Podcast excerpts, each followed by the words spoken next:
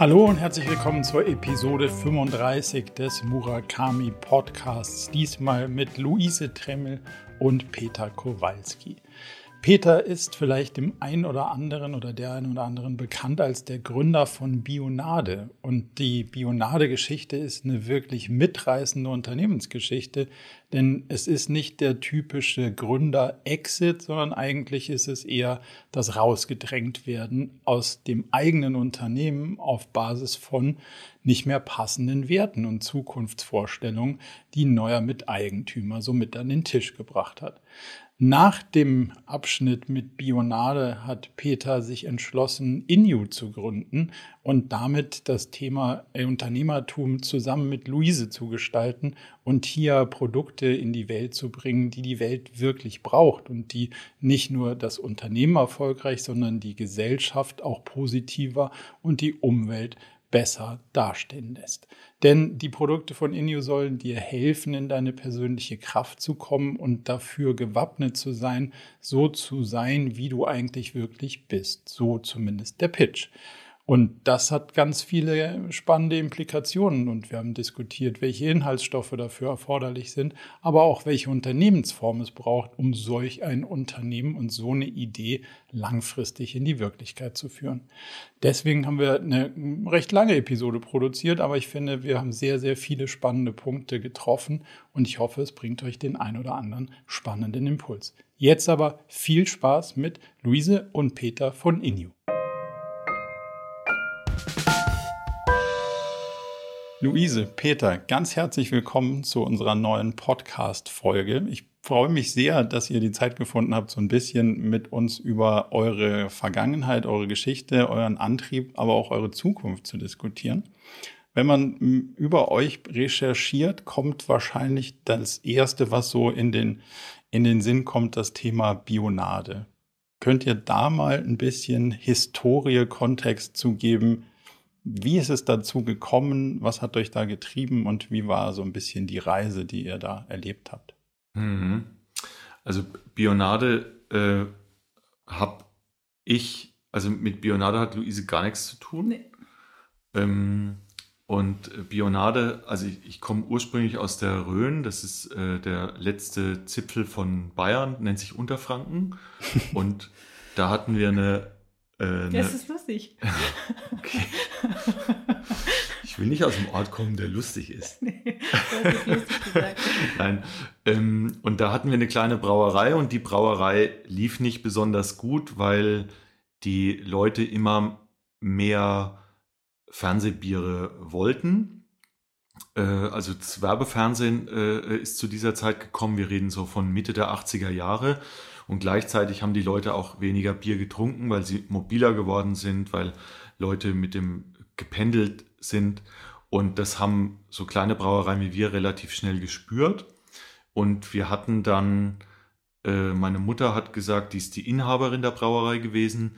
Meine Mutter hat gesagt, äh, zumachen tun wir nicht. Wir überlegen uns ein Geschäftsmodell, das, das Zukunft hat. Und haben uns dann als ich sag mal, nachhaltiges Geschäftsmodell eine biologisch hergestellte Limonade, also eine Limonade nach dem Reinheitsgebot überlegt und haben die auch äh, dann in zehn Jahren entwickelt. Also es hat zehn Jahre gedauert, bis wir die äh, Entwicklung fertig hatten und wollten die dann als gesunde Kinderlimonade vermarkten, äh, was aber überhaupt nicht geklappt hat, weil die Kinder sie nicht mochten äh, und okay. äh, die, ich sag mal, die Welt noch im Cola Fanta Sprite Modus war. Also es war viel zu wenig süß, es war ein Geschmack, den sie durch das Fermentieren nicht äh, gekannt haben. Und äh, wir haben uns da sehr, sehr schwer getan, diese Idee, dass das Kinder direkt trinken als gesunde Alternative zu den bestehenden Limonaden, äh, sind dann auf Sportvereine zugegangen, auf Schulen und es hat alles nicht funktioniert. Und haben dann aber parallel eine, eine Entwicklung äh, beobachtet, die, die wir sehr, ich sag mal, außergewöhnlich fanden. Und zwar haben in Hamburg hat das ein Getränkehändler nicht als Kinderlimonade verkauft, sondern der hat das als Szenegetränk in äh, Bars und im Studentenviertel äh, Viertel verkauft. Äh, und das ist gelaufen. Mhm. Und äh, das war aber überhaupt nicht unsere Strategie, weil wir wollten jetzt kein Getränk sein, das irgendwelche Szeneleute äh, trinken, weil das in unserem Verständnis zu kurzlebig war für ein Geschäftsmodell, das viele Jahrzehnte trägt äh, und waren darüber auch ziemlich unglücklich.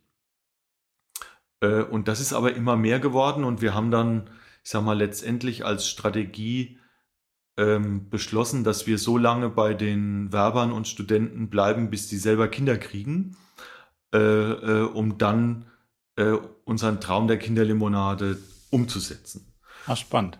Und das hat, das hat dann nochmal zehn Jahre gedauert, bis wir das, ähm, es war dann 2007, 2008, äh, bis wir das erfolgreich im Markt äh, etabliert haben.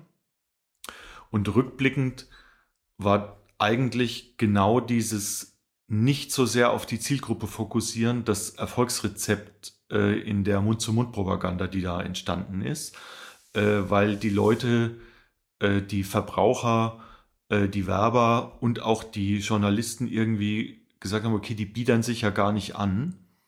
Äh, wir haben einfach so getan, als, als gäbe es die Kunden nicht, die es trinken und unser Fokus waren eben die Kinder. Äh, und das hat eine ganz starke persönliche Bindung erzeugt, weil es nicht durch Werbung angebiedert wurde. Äh, und dann ist Bionade sehr, sehr groß und erfolgreich geworden. Und als es richtig groß und erfolgreich war, ist ein Partner, den wir im Vertrieb als, als Mitunternehmen in der Gesellschaft hatten, in Insolvenz gegangen.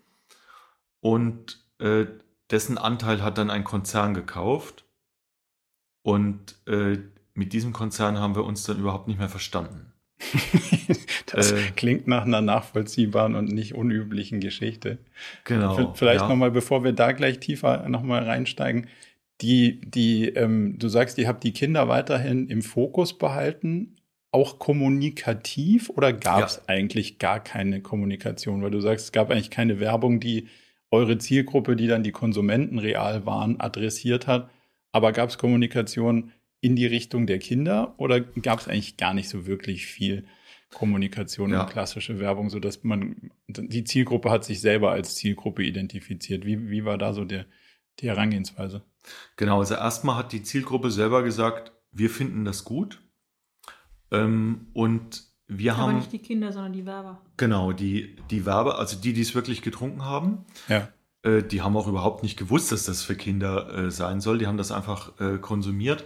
Und ähm, bekannt geworden ist Bionade eigentlich durch äh, journalistische Beiträge, also durch wirklich gute Beiträge in Brand 1, im Manager-Magazin, in der Financial Times. Äh, also wir haben sehr, sehr viele mediale Aufmerksamkeit bekommen. Äh, und als Bionade dann so groß war, dass wir äh, Werbung machen konnten, haben wir gesagt, okay, die ausschließliche Werbung und Unterstützung zielt auf auf Kinder und auf das Thema Umwelt und Nachhaltigkeit. Wirklich, eure großen Kampagnen waren doch irgendwie, irgendwie sowas wie äh, genau, äh, Holunder statt Blackberry hat sich doch nicht an Kinder gerichtet. Genau, das nicht. da, wie ist es?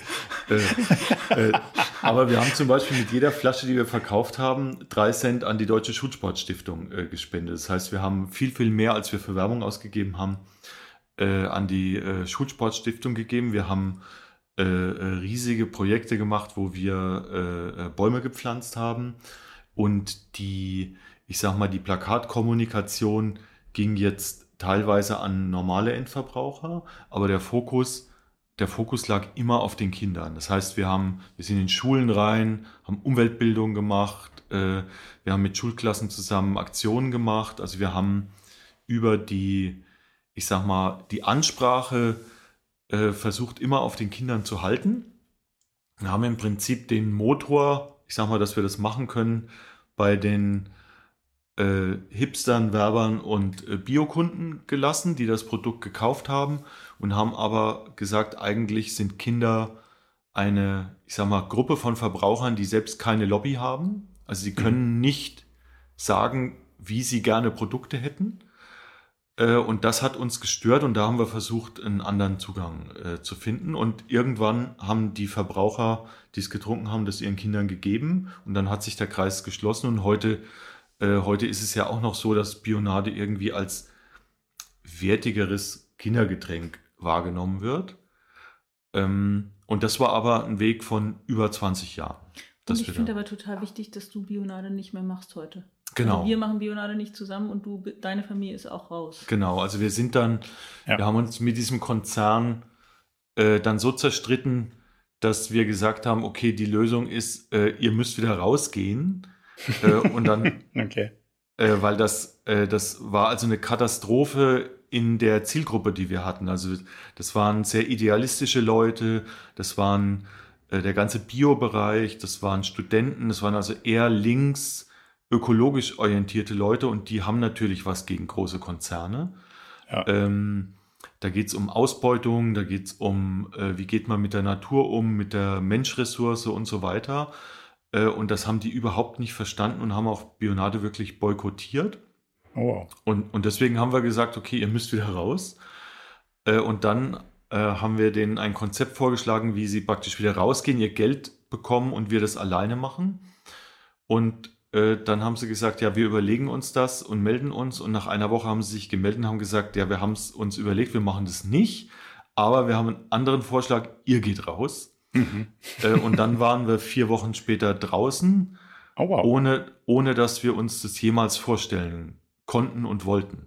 Ja? Ja. Also, und ohne so einen tollen Buyout, wie man heutzutage sich vorstellt, dass Leute spektakuläre Milliardäre genau, werden, also es war, dann einfach rausgeschmissen. Es war praktisch ein ungeplanter Exit ja. ähm, der auch völlig, ich sage jetzt mal, äh, also der Konzern hat dann gesagt, wieso sollen wir euch was geben? Äh, also für das Geld, was wir in Bionade reingesteckt haben, wenn wir das jetzt in Eigenkapital wandeln, dann habt ihr noch zwei oder drei Prozent und die sind ja, also was sollen wir euch dafür viel Geld geben? Äh, und äh, auf der Basis haben wir dann verhandelt und sind vier Wochen später aus unserer eigenen Firma nach vier Wochen hat uns nichts mehr gehört. Wir mussten einen Zettel vorlesen unseren Mitarbeitern, warum wir diese geniale Entscheidung getroffen haben. Hm.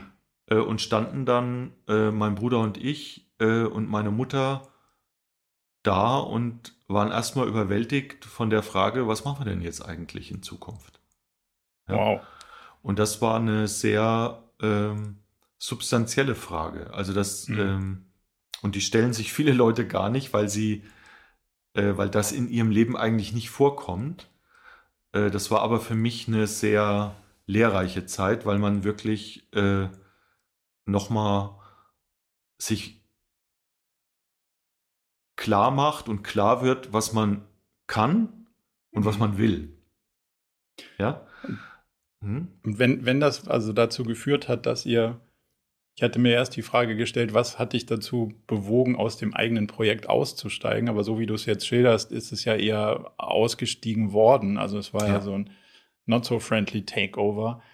Was würdest du sagen, sind die Sachen, die du hättest anders machen können in der Struktur des Deals? Weil so wie du es jetzt beschreibst, klingt es danach, man hätte es anders strukturieren können im Vorfeld und dann wäre die, dann wäre vielleicht nicht durch Wandelung so, so eine massive so ein massives Ungleichgewicht in die Shareholder-Struktur gekommen. Habt mhm. ihr das damals bewusst gemacht oder nicht gesehen? Oder?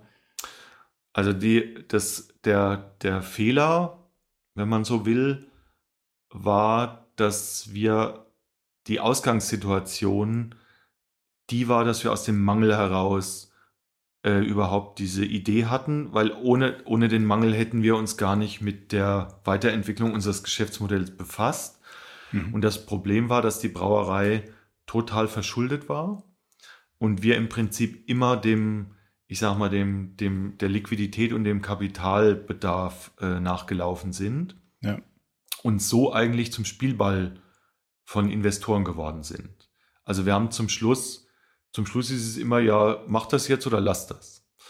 äh, und äh, das war, äh, also wir haben wir haben dann immer gesagt, ja, wir machen's. Äh, und natürlich haben in der Situation die Investoren nicht gesagt, äh, wir sehen, dass ihr in einer dummen Situation seid, dass ihr eigentlich nicht wirklich mitbestimmen könnt. Äh, was wollt ihr denn? Sondern die haben natürlich die Verträge dann so gemacht, wie es für sie am besten war. Und dadurch hatten wir dann, ich sag mal, 49 Prozent, die hatten 51, die haben ich sag mal, die haben den Beirat so besetzt, äh, wie sie es wollten. Die haben die, die Gesellschafterverträge so geschrieben, dass sie immer mit einfacher Mehrheit alles äh, entscheiden konnten. Und dieser Fehler hat sich eigentlich durchgezogen und ist aus dem, ich sag mal, einfach aus dem, aus dem Mangel an eigener Finanzkraft äh, hat der sich durchgezogen. Und weil wir halt als Unternehmer immer den Fokus hatten, das Unternehmen nach vorne zu bringen und nicht uns selbst zu stärken, hatten wir privat nie das Kapital im Rücken, dass wir gesagt haben, weißt du was, dann lassen wir es halt. Hm. Äh, sondern wir mussten immer zum Wohle des Unternehmens, ich sag mal, privat diese Pille dann schlucken.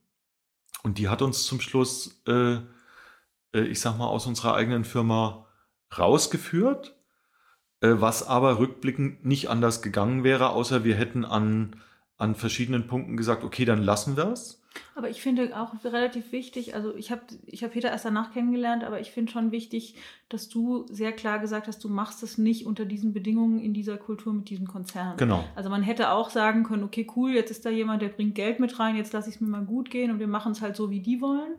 Und dazu warst du aber nicht bereit. Genau. Ähm, das heißt, es ist jetzt nicht so, dass es nur die Konsumenten waren, die gesagt haben, wir wollen es nicht mehr, sondern deine Vorstellung davon, was ein gutes Unternehmen Bionade ist, war nicht kompatibel damit einfach zu sagen, oh, okay, wir machen es halt wieder Konzern. Genau, also absolut. Also wir hatten äh, also von der von der Kultur, also ich, ich glaube, das ist zum Schluss ein kulturelles Thema immer.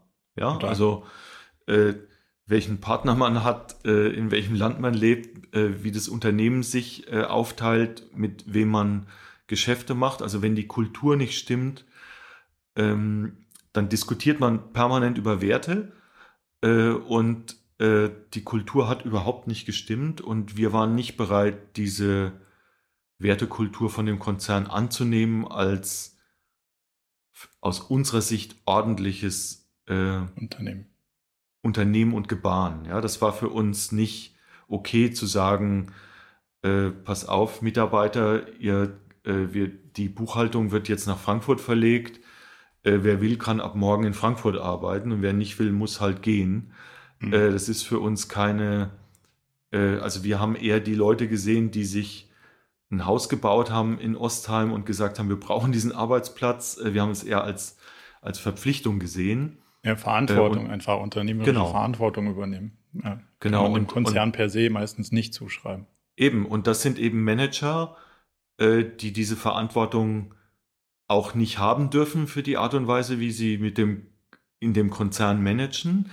Äh, aber das war der totale Clash. Äh, und dann haben wir gesagt, okay, das, das geht so nicht. Äh, und haben uns und haben dann ja erst gesagt, ihr müsst wieder raus. Was die aber dann als absoluten Affront gesehen haben. Also das war ja. für die sowas wie eine totale Beleidigung, was wir aber gar nicht. Genau, das war für die die Kampfansage. Und am liebsten wäre gewesen, wir wären von Anfang an still gewesen und wären so, ich sag mal, stille Gesellschafter geworden, die einfach jetzt die Klappe halten. So Windgründer, die immer, wenn man genau.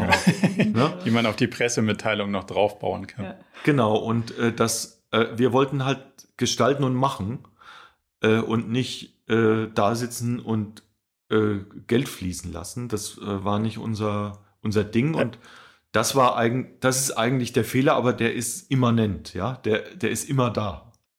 Ja, wobei der, also ich glaube, da seid ihr auch in so eine, in eine, im, sagen wir mal, schlechte Zeit ein Stück weit gerutscht, weil die Zeiten haben sich ja ein Stück weit geändert wie Investoren, also jetzt nicht zwingend strategische Investoren, die, die einen großen Teil der Firma haben, aber so in der Investmentbranche so als, als ähm, VCs ja dann doch schon durchaus darauf achten, dass Gründer nicht übervorteilt werden, mhm. weil man halt merkt, so, hm, okay, ohne die geht's ja dann doch ja. nicht, weil dann verliert irgendwie die Marke die Glaubwürdigkeit, das, die, die Firma die Innovationskraft und das, das hat man ja beobachtet so. Und wenn man, wenn ich jetzt so von außen die Reise so dann nach der Übernahme kurz zusammenfassen würde, würde ich sagen, hat nicht mal zehn Jahre gedauert und dann hat der, der Konzern auch festgestellt, kriegen wir irgendwie nicht hin oder macht irgendwie so für uns keinen Sinn. Und Absolut. also wollen wir nicht weitermachen? Wahrscheinlich können wir auch nicht weitermachen, weil lohnt sich für uns irgendwie so nicht.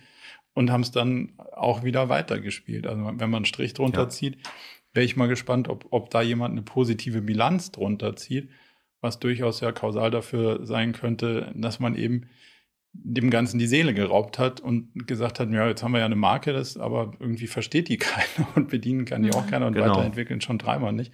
Das, das sieht man ja nicht, nicht selten.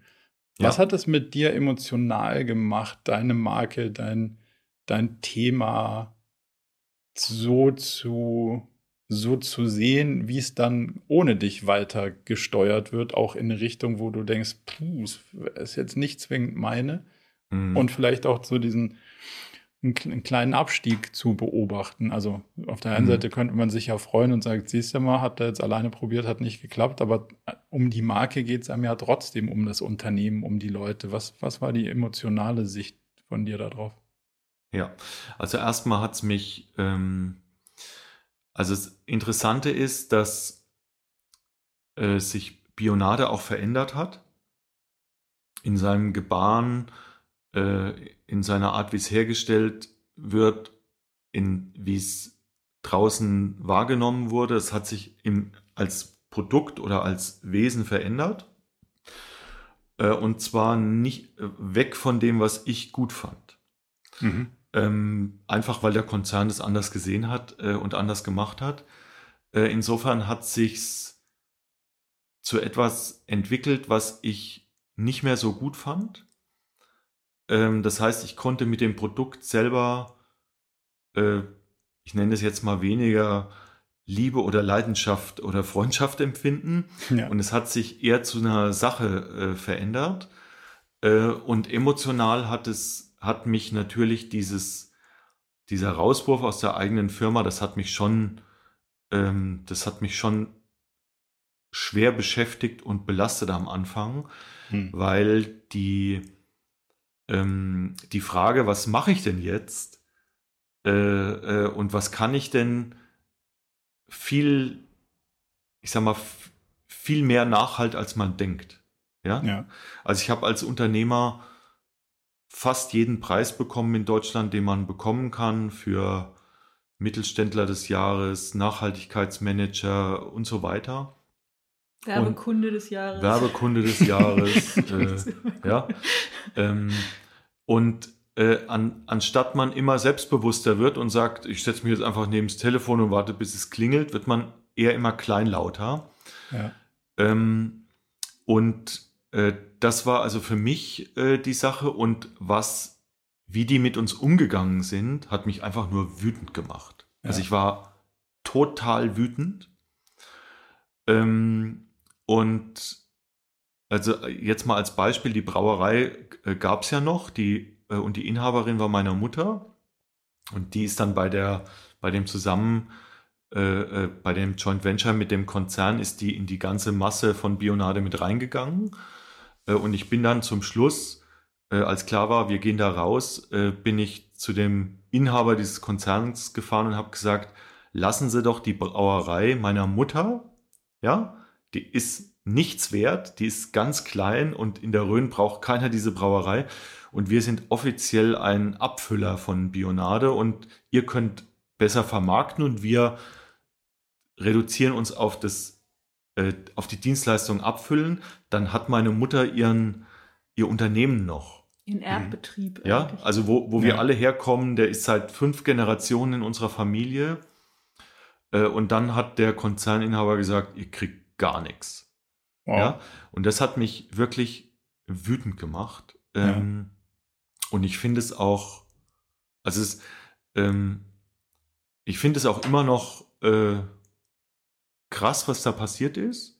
Merkt das, merkt das viel mehr, wenn ich die Geschichte erzähle, an der Reaktion der Menschen. Mhm. Ja, also es, ich selber habe die Geschichte ja so erlebt, wie ich sie erlebt habe. Und dadurch war sie für mich jetzt auch nichts Besonderes, sondern es war halt einfach das, was ich erlebt habe. Ja. Äh, und das merkt man irgendwie von außen erst, dass, das, dass die Leute sagen, oh, das ist aber krass. Ja. Ähm, aber für einen selber ist es nicht krass, weil Ähm, man kennt es ja nicht anders. Aber ich kann die Wut total gut nachempfinden, die ja. da drin steckt, wo man sagt, man, und, und dann jetzt, hey, das ist ja so ein bisschen, was du gerade erzählst mit, mit dem Unternehmen deiner Mutter in, in fünfter Generation, das ist ja schon fast nachtreten, weil also genau. wirtschaftliches Asset ist, ist das wahrscheinlich in dem Gesamtkontext nur begrenzt. Und wenn man dann sagt, jo, komm, jetzt haben wir uns hier eine gütliche Einigung, dann schieben wir den Teil nochmal über, über den Zaun auf die andere Seite. Da, da stirbt ja bei denen auch keiner. Ähm, Eben. Aber sie wollten es nicht. So. Und dann ja. merkt man dann, dass die Dinge halt doch nicht oft rational geführt werden, sondern emotional. Da hat sich einer angegriffen gefühlt und hat halt voll durchgezogen und seine Macht ausgeübt. Und das ist halt genau. halt so der, genau so läuft es halt in Teilen und ein äh, bisschen, bisschen traurig, aber. Ja. Aber so wie ich dich kenne, bist du auch jetzt nicht der angenehmste Verhandlungspartner. Das heißt, du hast wahrscheinlich in den drei Jahren, die du mit denen zusammen äh, irgendwie versucht ja. hast, das zum Laufen zu bringen, auch die Knöpfe gedrückt, die dazu geführt haben, dass die Lust hatten nachzutreten. Natürlich. Ja, also natürlich. es ist jetzt ja. nicht so, dass du irgendwie. Das also, also, zu, also da gehören immer zwei dazu ja, und so ganz, ganz unschuldig ist man dann immer selber auch ich nicht auch dran. Gar nicht aber im Sinne von Schuld, aber eher im Sinne von Verflechtung eigentlich. Ja. Das ist man tut es ja der Überzeugung wegen. Genau. genau. Also ich habe immer, äh, also der Meinung bin ich immer noch, wenn man in einer Situation spürt, dass man in seiner Kraft ist, kann man sagen, ja, das hört sich gut an, will ich aber nicht. Ja. Das heißt, man kann aktiv ins Geschehen eingreifen. Und ich habe in den ganzen drei Jahren, die wir mit diesem Konzern zusammen äh, waren, immer gesagt, ja, das ist vielleicht aus eurer Sicht eine gute Idee, aber das machen wir nicht, äh, weil das mit Bionade überhaupt nichts zu tun hat. Mhm. Und dadurch bin ich natürlich sowas wie ein ja, wie so ein kleiner, äh, ja, wie heißt der, der äh, äh, morgen äh, äh, raube ich der Königin ihr Kind, der kleine äh, Rumpelstilzchen. Rumpelstilzchen, ja. ja. Also ich war für die, ich war für die aus der Rhön, ja, also ja. Äh, aus, äh, ja, das waren jetzt hochdekorierte Manager aus Frankfurt und wir waren eher so die Hobbits aus der Rhön, ja. ja. Die haben uns eh nicht richtig für voll genommen. Äh, und dann haben wir auch immer noch unsere Meinung gesagt und es hat die total genervt, ja. Äh, aber für uns war das wichtig, dass wir unsere Meinung sagen, weil wir Total. wollten ja mitgestalten und mitunternehmen und nicht, und nicht sagen, jawohl, das finden wir toll, äh, kriege ich noch eine Prämie oder äh, kann ich vielleicht ein neues Auto haben ja. oder so. Ja, das ist Dann wäre man ja Konzernmanager, deswegen ist man ja nicht angetreten. Ja. Genau. Und diese, dieser Kulturschock, der da stattgefunden hat, äh, der hat uns wirklich überrascht. Ähm, jetzt wussten wir es auch nicht besser. Also wir haben ja alles selbst gemacht. Wir sind ja Braumeister in vierter Generation und mussten das eigentlich hands-on alles lernen, wie man Produkte vermarktet, wie man die distribuiert, äh, europaweit. Und kannten jetzt dieses Gebaren von den Konzernen gar nicht. Und wir waren jetzt als, ich sag mal, als Nachhaltigkeitstypen äh, mhm. eher so, dass wir gesagt haben, wir haben eine Verantwortung, wir haben einen Respekt, äh, wir haben ein Vertrauen äh, das geht nur im Miteinander und das sind alles Dinge, die, die ein Konzern sagt, ja, äh, Vertrauen ist gut, Kontrolle ist besser. Äh, also es ist alles, ich sag mal, aus einem anderen Blick heraus betrachtet worden, wo wir ganz naiv reingerasselt sind und haben dann festgestellt, okay, das ist nicht unsere Welt. Ne? Also vielleicht eine, eine Lanze zu brechen. Es gibt auch Konzernmanager, die, die einen ziemlich guten Blick auf die Welt haben. Also da gibt es wahrscheinlich ja. unterschiedliche Branchen und unterschiedliche Natürlich. Unternehmenskulturen, aber so in Big Food ist es schon eher wahrscheinlich, dass es, dass die Welt so gesehen wird, wie du sie, wie so, du sie da beschreibst. Und jetzt wart ihr ja sau früh dran mit den Themen Umwelt und Gesellschaft. So, mhm. also das, das hast mhm. du ja in, in, in Bionade eigentlich eingewoben, so von, von, von Ursprung an in die DNA. Mhm. Und das ist ja jetzt auch das, was, was ihr zusammen in die Zukunft tragt, so als ja. Bindeglied von, jetzt bin ich da irgendwie ein bisschen, ja, geärgert worden und ich hätte mich richtig geärgert, aber ich habe nicht aufgegeben, sondern ich habe den, den wesentlichen Teil meiner Überzeugung mitgenommen und habe festgestellt, naja, es gibt viele Konzerne, die schreiben sich das zwar heute auf die Fahne, weil sie es müssen, aber nicht, weil sie es wollen, aber unser Antrieb war das schon vor vielen, vielen Jahren und unser Antrieb ist das auch heute. Was ist das Thema bei Umwelt und Gesellschaft, was euch auch heute zusammentreibt, da aktiv zu sein? Welche Effekte waren euch und sind euch die wichtigsten? Mhm. Soll ich mal? Cool. Ähm, also ich habe Peter kennengelernt. Die Luise redet total gerne. Du bist so. Äh, ich habe Peter kennengelernt, da war Peter zwei Jahre aus Bionade draußen ähm, und ich war Nachhaltigkeitsredakteurin in einer Stiftung, die versucht hat, äh, Pioniere einer besseren Zukunft so zu beschreiben, dass ganz normale Leute verstehen, was es heißen könnte, wirklich nachhaltig zu werden. Das heißt, ich war einfach, ich habe Texte geschrieben über Leute, die jetzt schon versuchen, anders mit Energie umzugehen, anders mit ähm, Wirtschaften umzugehen, anders mit Essen umzugehen, anders mit Gemeinschaft umzugehen. Und Peter war irgendwie so der ähm, dann nach zwei Jahren ziemlich entspannte Typ, der irgendwie ähm, gerade entschieden hatte, was er Neues machen will. Ähm, und diese Entscheidung, was er Neues machen will, war, das lasse ich jetzt mal als Geheimnis, das kannst du als Produkt gleich selber nochmal erklären. Ja. Ähm, auf jeden Fall haben wir, also wir haben uns dann verliebt ähm, mit relativ drastischen Folgen für unsere bisherigen Partner ähm, und für unsere Lebenswege ähm, und haben dann entschieden, okay, wir, wir gehen jetzt zusammen irgendwie in eine neue Situation. Ähm, und dann haben wir relativ schnell auch entschieden, dass ich irgendwie einen Anteil haben sollte an dem, was Peter sich ausgedacht hatte für seine neue Unternehmung. Ähm, wobei ich bis dahin überhaupt keine Erfahrung hatte als Unternehmerin, sondern einfach immer überlegt habe, wie kommen wir an einen Punkt, wo wir wirklich ökologisch und wirklich gerecht leben und wirtschaften. Was braucht es dafür? Welche Unternehmen, welche Art von staatlichem ähm, Agieren, welche Art von Einzelinitiativen, welche Konsumentin trägt dazu bei, dass wir wirklich in eine veränderte Zukunft kommen. Und Peter hat immer gesagt, hä, es ist doch alles irgendwie total abstrakt. Leute brauchen Produkte, an denen mhm. die ähm, verstehen können, was es bedeutet, dass es anders hergestellt ist und dass es anders in einem anderen Spirit ähm, entsteht, als dieses so, wenn du sagst, die Politik muss irgendwas machen, Politiker sind sowieso alle korrupt äh, oder irgendwie opportunistisch, äh, das klappt sowieso nicht. Es braucht Unternehmen, die den Menschen irgendwie was zeigen, was man anfassen und schmecken und trinken kann. Ähm, Wo man über die Produkte, ich sage mal, sowas wie ein Statement abgeben kann. Genau. Ne? Über den Konsum oder über den strategischen Kauf dieser Produkte sagen kann, okay, ich stehe auch für diese Werte. Genau, und wir bleiben uns darin ziemlich uneinig. Also ich glaube, inzwischen haben wir das, habe ich zumindest nachgegeben und gesagt, ich glaube, Unternehmen sind auch wichtig. Peter ist weiterhin der Meinung, dass PolitikerInnen es nicht reißen werden. Ähm, aber ähm, wir haben auf jeden Fall dann gesagt, wir wollen zusammen eine Art von Unternehmen führen, was wirklich versucht, sich als Unternehmen anders zu verhalten als die Unternehmen der Vergangenheit. Also ein zukunftsfähiges Unternehmen in seiner Struktur und in, seiner, in seinem Gebaren und in seiner Produktpalette. Ähm, und haben ein Produkt entwickelt, von dem wir glauben, dass es die Menschen stark und frei und fröhlich genug macht, zu ertragen, dass sie diesen Wandel mitmachen müssen. Ja, also was, was, man okay. gebrauchen kann. Was man, was man gebrauchen kann, das ist deins, aber meine, meine Interpretation ja. ist etwas, was insofern Sinn hat, als dass echt viel zukommen wird auf jede einzelne von uns in den nächsten Jahrzehnten, um in eine bessere Gesellschaft zu kommen. Und wir haben so wie eine Art Zaubertrank, der macht, dass man man selber bleibt, aber ein bisschen mehr Kraft hat, um einen individuellen und anstrengenden Weg zu gehen. Und das Ganze heißt In You, weil es darum geht, das, was in dir ist, äh, anzunehmen, anzuerkennen und in die Welt zu tragen und weil es das stärkt, äh, was irgendwie körperlich und seelisch und äh, geistig angelegt ist, auf natürliche Weise.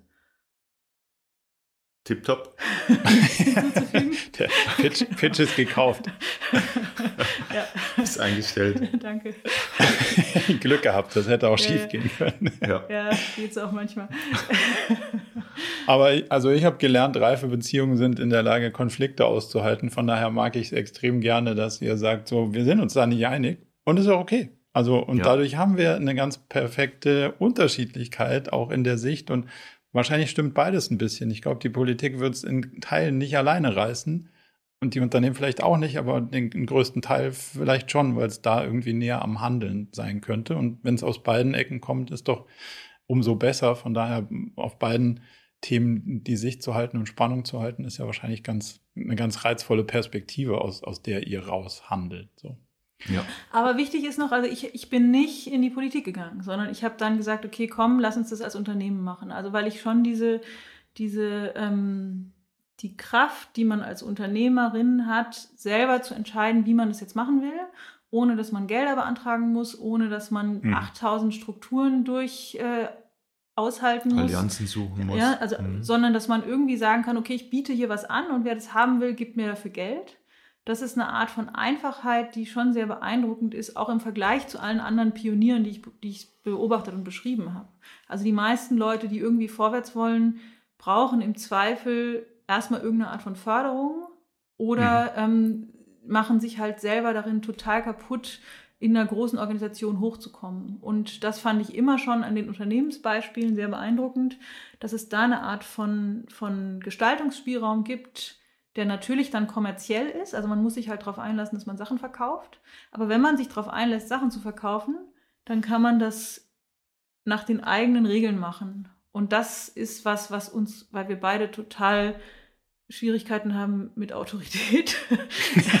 also es ist einfach. Kann ich verstehen. Wir mögen das nicht so gerne, wenn jemand sagt, mach mal das und das und das. Ja. Ähm, deshalb ist das schon irgendwie ein, ein, Feld, in dem mit den unterschiedlichen Perspektiven, die wir haben, wir es beide interessant finden zu gucken, wie könnte denn die Zukunft aussehen und wen können wir damit so begeistern, dass er oder sie Lust hat, dafür Geld zu bezahlen. Und, und hat es einen sinnvollen Beitrag äh, äh, für eine mögliche andere und neue Zukunft? Ne? Mhm. Das ist mir immer ganz wichtig.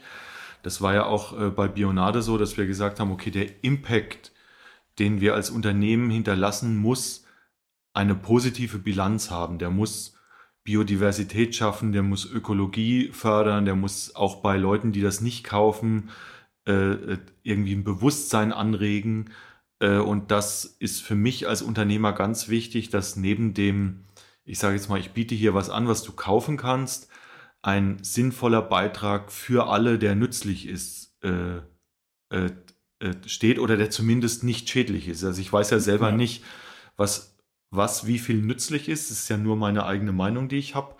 Äh, aber es ist zumindest nicht schädlich. Ne?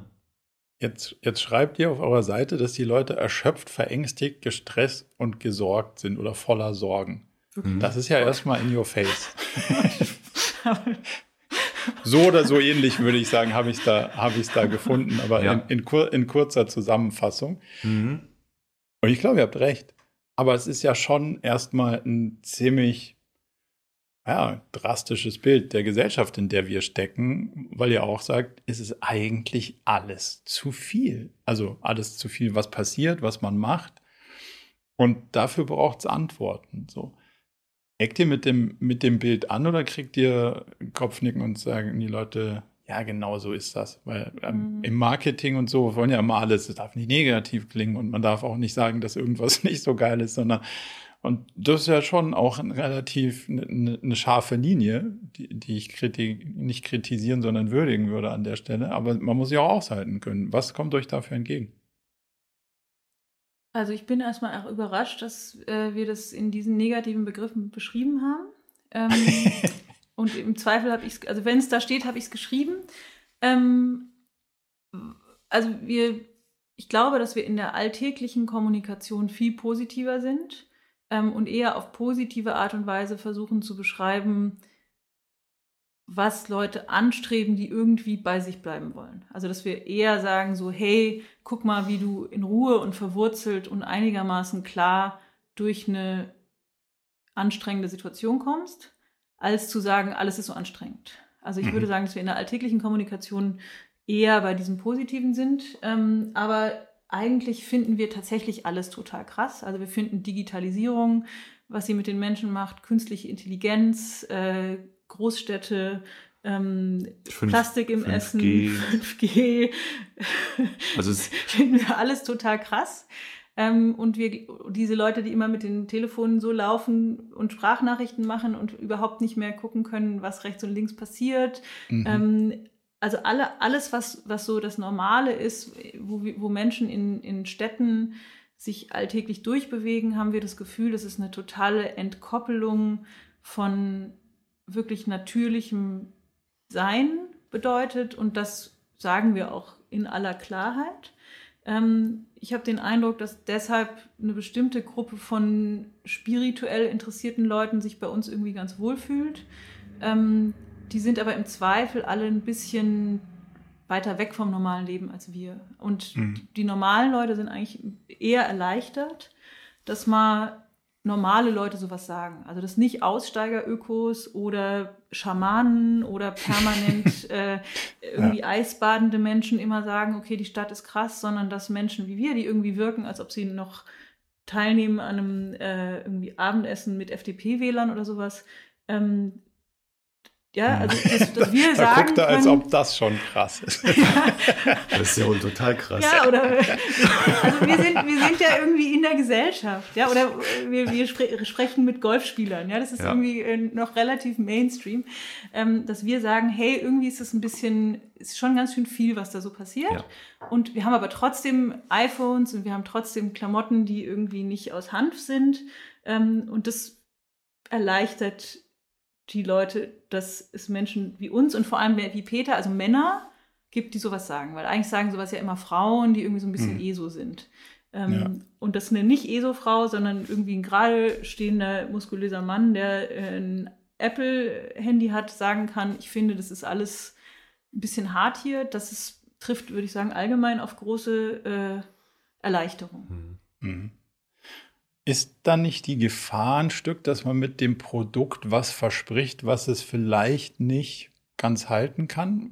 Weil um diese, dieses alles zu viel zu reduzieren, reicht ja nicht die Energiezufuhr durch ein Stück Natur, sondern muss ja vielleicht auch mal realisieren, dass das mit dem, äh, mit dem WhatsApp-Sprachnachrichten-Ding irgendwie, wenn ich das den ganzen Tag mache, nicht dazu führt, dass ich irgendwie bessere Verbindungen habe und, und, und klarer komme. Mhm. Ähm, welchen Teil davon kann man als Produktversprechen mitgeben, ohne zu groß zu denken und ohne nicht, nicht darauf liefern zu können? Und wo ist so die Gefahr auch, dass Leute sich dann da wieder reinfallen lassen und sagen, ah, jetzt habe ich ja so einen Shot getrunken heute Morgen, jetzt kann ich ja genauso weitermachen wie vorher. Also das genau, typische ja. pharmazeutische, geil, ich habe ja jetzt eine Pille genommen, jetzt kann ich ja weitermachen. Ich muss, ich muss ja nicht das Problem lösen, ich habe ja jetzt was draufgeworfen. Wie schaut ihr da drauf? Mhm. Mhm. Also das ist ein, das ist ein Grad, der von vielen noch gar nicht verstanden wird. Äh, ähm, wir selber wir selber unterscheiden zwischen Selbstoptimierung und Potenzialentfaltung.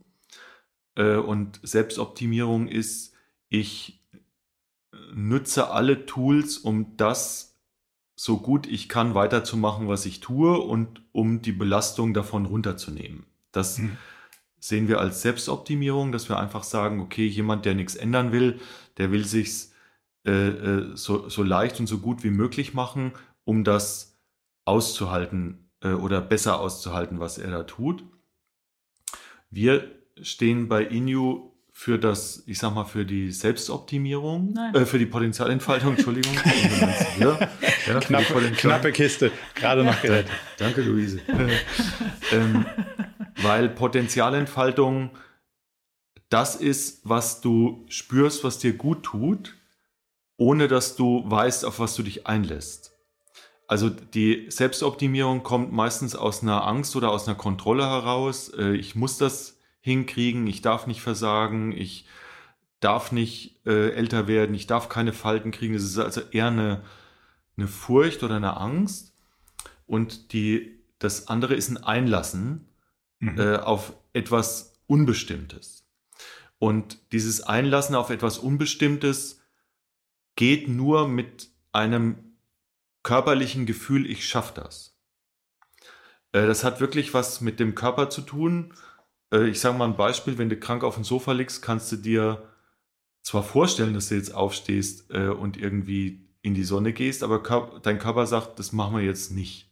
Mhm. Und, äh, und wir glauben, dass äh, Inu dazu beiträgt, dass die Menschen, ich sage mal, sowas wie einen, wie eine Unterstützung bekommen, die körperliche Empfindung zu bekommen für die Dinge, die sie angehen, sagen, ich schaffe das, ich gehe das ja. jetzt an. Äh, das heißt nicht, dass Inu der Zaubertrank ist, der das Problem löst. Es ist sowas wie der Anschub, dass man das angeht. Also es äh, gibt dir die Kraft, das Problem zu lösen. So. Ja. Genau. Und das, äh, das Problem löst sich ja nicht alleine dadurch, dass du das, dass du Inu trinkst, sondern äh, äh, du kannst es damit angehen und dann braucht es natürlich ganz andere viele Dinge. Aber die meisten Leute sind oder die meisten Menschen sind so haben so sehr den Wunsch, etwas zu ändern, äh, weil sie das, was sie tun, fast täglich überfordert, aber sie wissen nicht, wie das geht und was das macht. Und dafür ist Inyo nicht die Antwort, aber es ist ein Baustein, um zu sagen, damit kannst du losgehen. Und dann gibt es natürlich Partner bei uns, die, äh, die diese ganze Welt natürlich äh, unterstützen. Was weiß ich, was ist die richtige Ernährung für dich? Was ist die äh, äh, was ist die Sportart, die zu dir passt, was ist das, der Mindset, äh, äh, das sind ja alles Dinge, das kann ja, das kann ja Inu gar nicht machen, aber wir glauben, dass ein, dass ein kraftvoller Organismus äh, äh, Dinge unterstützt und ein Mindset herstellen kann, zu sagen, okay, darauf lasse ich mich jetzt mal ein, auch wenn ich nicht genau weiß, was hinten rauskommt.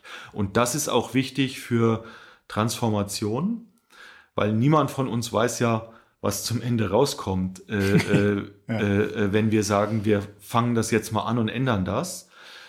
Aber wir brauchen diesen optimistischen State, dass wir sagen, wir fangen jetzt mal damit an.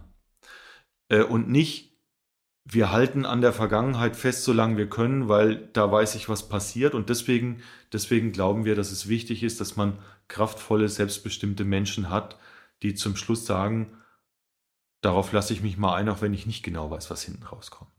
Und ja? also ich finde auch nochmal ganz wichtig zu betonen, dass die Produktwirkung wirklich anders ist als bei anderen, ähm, nennen wir jetzt, jetzt mal Supplements oder Sachen, die man nimmt, um sich zu stärken, weil unsere Getränke äh, geben die Bausteine für eigene Energie und für Selbstheilung. Das heißt, es unterstützt, dass die Zellen und der Gesamtorganismus auf eine Art und Weise sich regenerieren können, dass man am Ende einfach das hat, was man sowieso hätte, wenn man gesund, ausgeschlafen und irgendwie positiv wäre. Ja, das heißt, es ist mhm. nicht so, wie wenn man jetzt Red Bull trinkt oder Kaffee, dass man sich so eine Spur drauflegt, die einen einfach ein bisschen härter performen lässt, sondern es ist eher so, wie wenn man einen langen Waldspaziergang macht und im See schwimmt.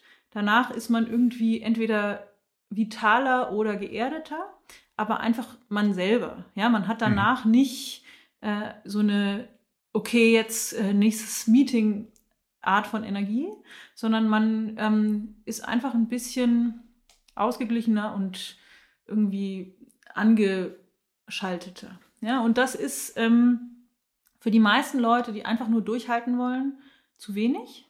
Ja, also so die Ultra-Performer, die jetzt irgendwie heute nach New York und morgen dann Singapur und so weiter, die finden unsere Produkte ziemlich langweilig, weil die nicht genug Boost kriegen von dem, was wir machen.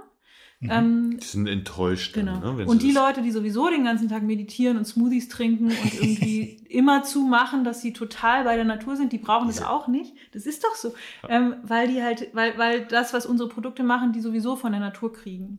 Das ja. heißt, wir sind wirklich für Leute, ich würde jetzt mal sagen, wie dich, die mhm. in einer Großstadt sitzen, die was Selbstbestimmtes arbeiten, die ähm, möglicherweise Kinder haben, äh, am Wochenende irgendwie rausfahren, aber dazwischen merken, okay, ich habe mich hier was für was entschieden, was ich aus verschiedenen Gründen gut finde, so.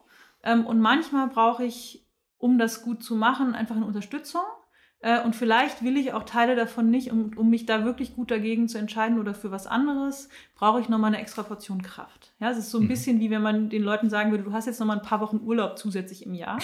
In denen okay, fällt cool. dir vielleicht was ein, was du dann danach irgendwie gut nutzen könntest. Ähm, aber das ist jetzt nicht so, als ob du dadurch so der Roboter wirst, der, der dem Chef die cooleren äh, Zahlen Präsentationen genau. bauen kann. Ja? Und dadurch ist das, ist das Produkt auf eine ähnliche Weise widerspenstig wie wir auch.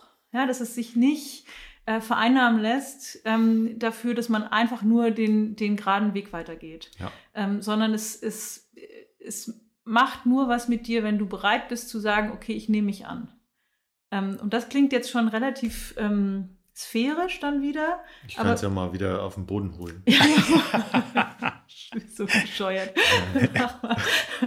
ich, ich, hätte, ich hätte eine ganz erdende Frage, ja. nämlich die in, in, der, in dieser ganzen, nennen wir es jetzt mal so, Supplement, Nahrungsergänzungsmittelindustrie ist meiner Meinung nach einer der größten Trade-offs ähm, dieses rein natürlich versus synthetisch. Also ja. wenn ich will, dass es viel wirkt und das draufsteht, dass viel drin ist, komme ich mit rein natürlich immer nur so einen Schritt weit und nie so da ganz hin, was der Konsument sich vielleicht erhoffen würde, wie viel Prozent der empfohlenen Tagesdosis und wie mhm. viel super Vitamin C, so viel Zitronen kannst du gar nicht auspressen, wie du da reinpacken müsstest, damit das annähernd äh, irgendwelchen Werten entspräche, die man dem Ding vielleicht abverlangen würde. Mhm. Was ist euer Weg? Mandatorisch also, rein inhaltlich und dann schauen, wie weit man kommt. Ja. Bisschen.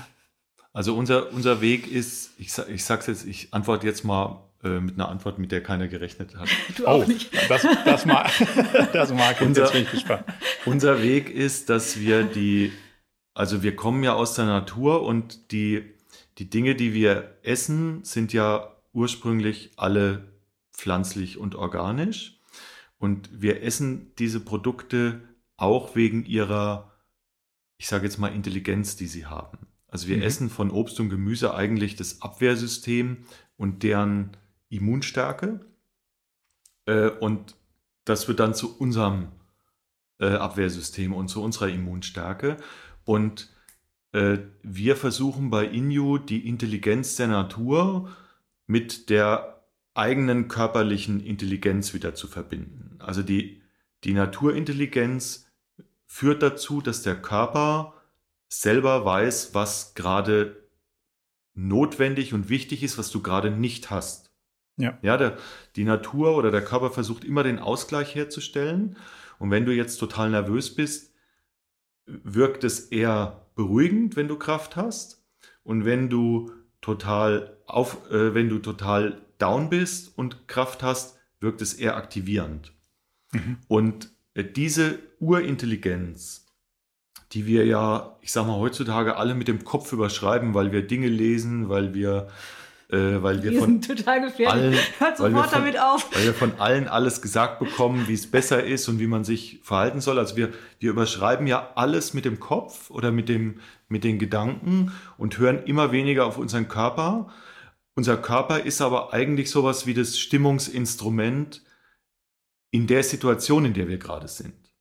Also eigentlich könnte man auf sein körperliches Gefühl hören, ob dieses Gespräch gerade gut ist, ob ich dieses Essen vertrage, äh, äh, ob, äh, ob die Arbeit oder der Arbeitsbereich, den ich da gerade mache, äh, mir zuträglich ist oder nicht. Es sind ja wirklich körperliche Gefühle, die da äh, als Beklemmung oder als, als, äh, als Aufgehen oder Herzaufgehen oder Müdigkeit oder Erschöpfung dann sich zeigen. Und wir haben wirklich verlernt, auf unseren Körper zu hören, weil wir das als total esoterisch aus irgendeinem Mann, Grund ja. wahrnehmen. Also das, äh, das ist mir, also ich bin, ich bin ein großer Fan davon, Dinge in die Welt zu bringen, die die Welt noch nicht annehmen kann, weil sie die als esoterisch wahrnimmt. Das ist echt so okay. schlimm. Dein, äh, ganzes, dein ganzes Verhängnis im Leben. Ja, ja. du ein Fan davon genau. bist, Sachen zu machen, die Aber, keiner haben Genau, also es war bei Bionada am Anfang auch so, da haben alle gesagt, ja, äh, nee, ja. Ein bisschen ähm, vor deiner Zeit vielleicht, aber es kommt. Genau, genau. Und, äh, und ich habe die Beobachtung gemacht, also bei dem, was wir jetzt machen, von dem wir wirklich überzeugt sind, dass es, dass selbstbestimmte, kraftvolle Menschen einen guten Beitrag für die Gesellschaft leisten können oder einen besseren wie fremdgesteuerte Menschen, mhm. ähm, äh, höre ich total oft das Wort esoterisch. Ja, das ist ja total esoterisch, was du machst. Und da muss man ja dran glauben. Ja, wenn die Pflanzen, die Pflanzen sollen es jetzt richten. Ja, und äh, ich weiß aber inzwischen aus der Beobachtung, dass das Wort esoterisch einfach nur ein Synonym dafür ist, dass die Leute es noch nicht fassen können. Ja, also aber ich, ich, kann ja vielleicht, ein, hm? ich kann ja vielleicht so einen kleinen, ich habe mich lange mit dem Thema beschäftigt, was macht man so in Nahrungsergänzungsmittel rein und was nicht und was wirkt hm. da so. Und ich habe es auch immer so gesehen, dass dann haben Leute mir erzählt von Energien, von, von da habe ich gedacht, so puh, schwierig für mich. Ähm, ich weiß, dass die Natur irgendwelche Sachen hat, die man noch nicht so ganz verstehen kann, aber mit der Energie so eine Sache. So, und Darf ich was mal enden, mir, oder willst du, äh, willst du, Entschuldigung. Ich, ich will noch einen ein Punkt und dann kannst du gerne, wie es drauf, wie es resoniert. Und wo es komplett Klick gemacht hat, ist rein wissenschaftlich kannst du herleiten, wir wussten früher nicht, was also ganz früher wussten wir nicht, was Vitamine sind. Und dann hat man Vitamine entdeckt und hat gesagt, jetzt haben wir es. Jetzt haben wir alles verstanden. Und dann hat irgendeiner gesagt, ja, okay, ich habe noch was Kleineres gefunden und ich habe noch das gefunden und das gefunden und das ist alles in dem gleichen Apfel oder, oder in, der, in der Zitrone drin. Und ich glaube, das ist heute nicht anders. Wir haben einen Stand der Wissenschaft, der Absolut. sagt, so, jetzt haben wir das und das und das. Ja. Aber warum denn jetzt nun zum Gottes Willen irgendwie die Zitrone immer noch besser ist als das synthetische Vitamin C, obwohl das potenter ist, kann ja nur daran liegen, da ist noch eine Lücke. Wir verstehen das ganze Ding noch nicht. Genau. Und das würde ich sagen, hat mit Esoterik erstmal gar nichts zu tun. Das ist rein wissenschaftlich, wenn du zurückguckst, ah, da haben wir gedacht, die Welt verstanden zu haben, dann kam noch einer und hat gesagt, noch ein bisschen anders und noch ein bisschen kleiner. Und seit das immer so wird, ist die Wahrscheinlichkeit relativ hoch, dass das so weitergeht. Wir sind einfach noch nicht da, dass wir das ganze System verstanden haben. Genau. Das hat jetzt erstmal mit viel Glauben im ersten Schritt, finde ich, noch gar nichts zu tun. Und damit kriegst du auch so wahrscheinlich eher, eher rationale Leute vielleicht einen Ticken geöffnet für das, ah, okay, gut, vielleicht haben wir es einfach noch nicht verstanden. Und wenn das ja, ganze Ding gut. aus der Natur so mhm. drin ist, dann ist wahrscheinlich auch alles drin, was man noch nicht verstanden hat. Und das hilft vielleicht besser, als wenn wir die Teile bauen, die wir kennen und vielleicht einen Teil vergessen haben. Genau. Oder, oder die wir überhaupt nicht beachten, weil wir glauben, sie sind nicht beachtenswert. Ja? Äh, und ja. vielleicht ist es ist ja in der Gesellschaft oder in einem Unternehmen auch so, dass oft Leute, an die man gar nicht denkt, äh, äh dass die plötzlich irgendwo herkommen und Dinge verändern. Äh, äh, und es sind ja oft nicht die, die sich ins Rampenlicht stellen und äh, es sind ja oft die Unerkannten. So, ich will jetzt was Unerkanntes nochmal sagen. Ja. Ähm, also das, was wir machen in unseren Produkten, ist eine Mischung aus die Pflanzen, von denen keine Wissenschaft bisher weiß, warum die so stark wirken. Also sowas wie Ingwer, Ginseng, äh, Kurkuma, die sind, die sind ja gerade erst dabei, in ihrer vollen Kraft verstanden zu werden. Kombinieren wir mit dem, was die amerikanische Avantgarde-Zellforschung weiß, welche Spezialstoffe dafür sorgen, dass die Zellen einfach sau gesund und ähm, regenerationsfähig sind. Das heißt, wir haben so Sachen wie Q10 oder PQQ, wo alle immer nur denken, habe ich irgendwie bei Nivea schon mal Q10 gehört, aber sonst ja. so keine Ahnung. Ja, das sind einfach isolierte Einzelstoffe, die auch aus Pflanzen kommen, die aber, die aber einfach Bausteine von Körperprozessen sind. Die kombinieren wir mit ganzen Pflanzen, ähm, oder Pflanzenteilen wie Farbstoffen und sekundären Pflanzenstoffen, die dafür sorgen, dass ähm, diese isolierten Stoffe wie Q10 oder auch wie Vitamine viel besser in den Körper reingehen vom Körper aufgenommen werden. Das heißt, wir mhm. sind wie so eine Art Puzzle zwischen dem Besten aus der Pflanzenwelt ähm, und dem avantgardistischsten, was die äh, crazy Forscher wissen. Ähm, oder, oder was man heute weiß, was, was wir brauchen. Ne? Genau, das, aber immer ja. mit dem mhm. Ziel, eigene Energie und Selbstheilung zu unterstützen. Ähm, mit, deswegen, mit rein natürlichen Zutaten. Genau. Genau, okay, genau. Und dann haben wir halt das Problem, dass man in der EU über rein natürliche Zutaten gar nichts sagen darf. Also man darf noch nicht mal sagen, dass sie irgendwie gesund machen. Man darf das nur sagen über Vitamin C oder B12 oder D oder so. Und mhm. deswegen haben wir wie alle anderen Nahrungsergänzungsmittel auch alle möglichen Zutaten drin, die gut sind und über die man Sachen sagen darf, über die wir dann die Sachen sagen, die man sagen darf. Ähm, aber was jetzt Ginseng genau macht für dich oder warum Resveratrol oder ähm, Mariendistel aufregend sind, kann man nur rausfinden, wenn man googelt, weil wir es bei uns nicht erzählen dürfen. Mhm. Ähm, und das ist einfach eine Hürde, die alle Naturproduzenten in Europa haben, dass sie über diese Natureffekte nicht kommunizieren dürfen und dass man deshalb irgendwie denkt, alles, was ich kaufen kann, ist gleich. Mhm. Genau. Jetzt bist du ja. ja. gut im Text. Was ihr machen dürft, mhm. ist ein Buch schreiben. Ja, ähm. Das ist so. ja. Das, ja. Das ist der einzige Weg, an dem Ding vorbeizuschieben, ja. ohne irgendwelche Regulatoriken zu ja. ja. und ohne irgendwelche Marketing-Stunts zu machen, sondern wenn man wirklich dran glaubt und sagt, das ist meine Erkenntnis und das schreibe ich mal auf, dann ist das erstmal glaube ich, soweit ich es verstanden habe, unbedenklich. Mhm. Vielleicht ist das, ja, ja. Ist das ja ein Weg. Ich möchte noch einen Aspekt sagen, der für mich auch wichtig ist. Also ähm, bei, also ich bin ein Fan davon, dass man, dass etwas Neues immer eine Kombination aus was ganz Alten ist und etwas, was man heute erst entdeckt hat, ja, was wichtig ist. Also ich sage mal ein Beispiel, Bionade war äh, das Ergebnis aus alter Brautradition äh, kombiniert mit dem, wo man gewusst hat, was Limonaden eigentlich so schädlich macht und wie man das besser machen kann heute. Also es war eine Kombination aus einer ganz alten Tradition, nämlich dem Reinheitsgebot, dem Brauverfahren, von dem man wusste, okay, das hat Bestand, kombiniert was mit was Neuem. Und bei Inju machen wir das so, dass wir sagen, wir nutzen ganz altes Pflanzenwissen und kombinieren das mit den neuesten Erkenntnissen, die sich jetzt ja auch überschlagen. Also mhm. äh, vor zehn Jahren haben die Leute gesagt, okay, wir brauchen äh, hochdosiert Vitamin D. Heute sagen die Leute, ja, das nützt ja nur was, wenn da K dabei ist und wenn mhm. da noch äh, äh, das dabei ist und das dabei ist. Also es entwickelt sich ja weiter. Äh, aber was uns seit Jahrtausenden von Jahren stabil versorgt, sind die Pflanzenkräfte und die, und die Pflanzen. Und das war auch der Ansatzpunkt von Inju, dass nämlich der Pharmazeut, der die Uridee davon hatte, den ich kennengelernt habe, der hat gesagt, okay, was benutzen eigentlich Kulturen weltweit für Stoffe, die sie in ihrer Kraft halten? Ja, also der hat geguckt, was machen die in Afrika, in Asien, in Europa, was gibt es da für Pflanzenstoffe, von denen man einfach weiß, die halten die Leute in ihrer Kraft.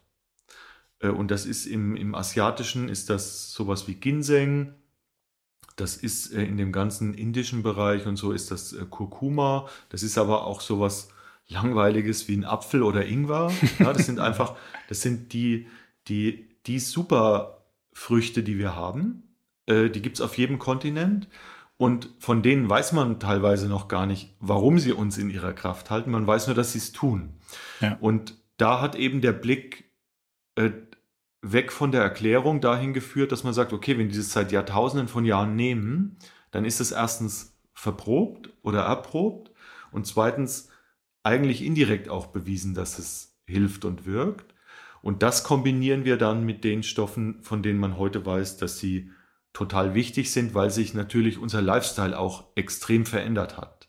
Ja, mhm. wir sind ja heute viel gestresster als noch vor 20, 30 Jahren.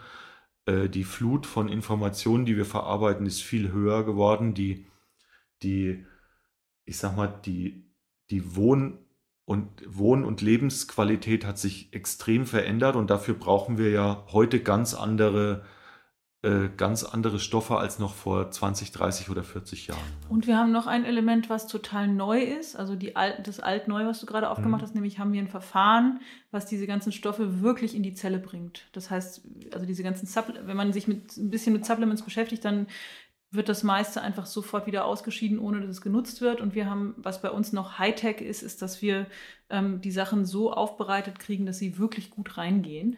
Ähm, das, das wäre dann so Bioverfügbarkeit genau. als Überschrift, oder? Genau. Genau. Und das heißt, wir haben uralte äh, Pflanzentraditionen gemischt mit neuester Forschung und perfektem äh, Herstellungsverfahren. Und das ist dann so dieses Tradition trifft Hightech, ja. äh, was, was uns irgendwie interessiert. Ja? Hm. Genau. Klingt, das klingt super spannend.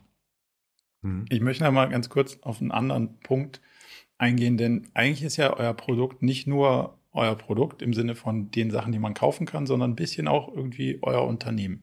Mhm. Worin seht ihr so ganz generell mal den Zweck eines Unternehmens? Du, Soll ich anfangen? Du bist schon länger Unternehmer, also ja, super. okay. Also erstmal äh, sind Unternehmen aus meiner Sicht wichtig, weil sie jetzt aus meiner Erfahrung heraus das Thema Innovation oder Innovationskraft äh, extrem vorantreiben können. Das finde ich einen, einen sehr, sehr wichtigen Beitrag von Unternehmen, weil Unternehmen aus einem, ich sag mal, aus einem ganz anderen Grund und aus einem an, ganz anderen Blick auf dieses Thema gucken. Ähm, ich finde, Unternehmen haben einen extrem hohen Beitrag darin, ähm, Menschen zu sensibilisieren, die bei ihnen arbeiten, also ein, äh, äh, ein, ein, eine Verantwortung, äh, äh, wie es den Menschen geht. Ja, also keine Ahnung, bei Siemens arbeiten 500.000 Menschen, äh, die haben eine, ich sag mal, eine, eine Möglichkeit des Einflusses auf die Gesellschaft. Das ist äh, wirklich toll, ja. Und ein Unternehmen ist aus meiner Sicht die ehrlichste Art, ob man feststellen kann, ob das, was man tut, etwas ist, was die Leute gebrauchen können, weil sie nämlich Geld dafür bezahlen. Ja, also im Gegensatz zu Gedanken oder Ideen oder Gedankenspielen, die jetzt oft frei sind, ähm, die man sich anhört und sagt, ja, es ist ja mal ein interessanter Aspekt, hat ein Unternehmen den, den Grad zwischen das finden wir persönlich gut und das findet unser Kunde gut. Äh, den müssen wir äh, erfüllen.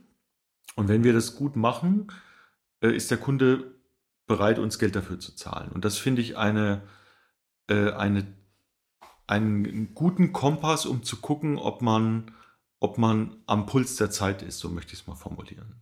Ja? Also für mich ist der Zweck von einem Unternehmen eigentlich Versorgung. Also ob wir jetzt über die Deutsche Bahn sprechen oder über die Wasserwerke oder über Gucci, ähm, dann versorgen Unternehmen ja Menschen ähm, mit essentiellen und nicht so essentiellen Sachen. Ja, von mhm. irgendwie Mobilität über Wasser, über äh, Luxusgüter.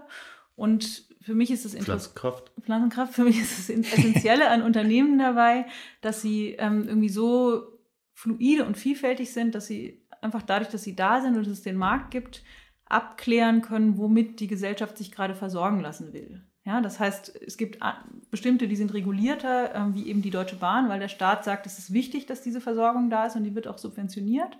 Aber ich finde eigentlich wichtig, dass wir irgendwie wissen, von der Bäckerei über einen Schuster, über Apple, ähm, bildet so der, der, die Anzahl unserer Unternehmen gerade ab, womit wir uns versorgen lassen wollen und wofür wir, was, was wichtig ist an, an materiellen und nicht materiellen Dingen, die wir, also der Stoffwechsel unserer Gesellschaft, den, den haben wir in der Moderne, wird ja über Unternehmen ähm, bestimmt. Und also das würde ich sagen, ist der Zweck. Und dann ist der nächste Schritt für mich, dass es dabei auch darum geht zu klären, welche Art von Versorgung ist heute akzeptabel. Ja, also wenn mhm. ich jetzt entscheide, ich will irgendwie ähm, keine Ahnung, Walfett äh, haben oder ich will Tigerköpfe aus Afrika haben und Unternehmen oder, liefern oder Schafhoden. Ja, Schafhoden kann man es auch. Gibt pulverisierte Schafhoden. Als Nahrungsergänzungsmittel, ja. Ähm, dann würde ich sagen, ein Unternehmen hat über die Figur der UnternehmerInnen ähm, irgendwie abzuklären, ob wir als Gesellschaft finden, dass es okay ist, dass, dass das da ist. Mhm. Ja, und im Moment ähm, ist es okay, wenn es nicht verboten ist und wenn Leute bereit sind, dafür Geld zu bezahlen. Ähm, und ich würde sagen, dass wir gerade in eine Zukunft gehen, ähm, wo Unternehmen viel klarer erklären müssen, warum das, was, womit sie alle Menschen versorgen, verantwortbar ist.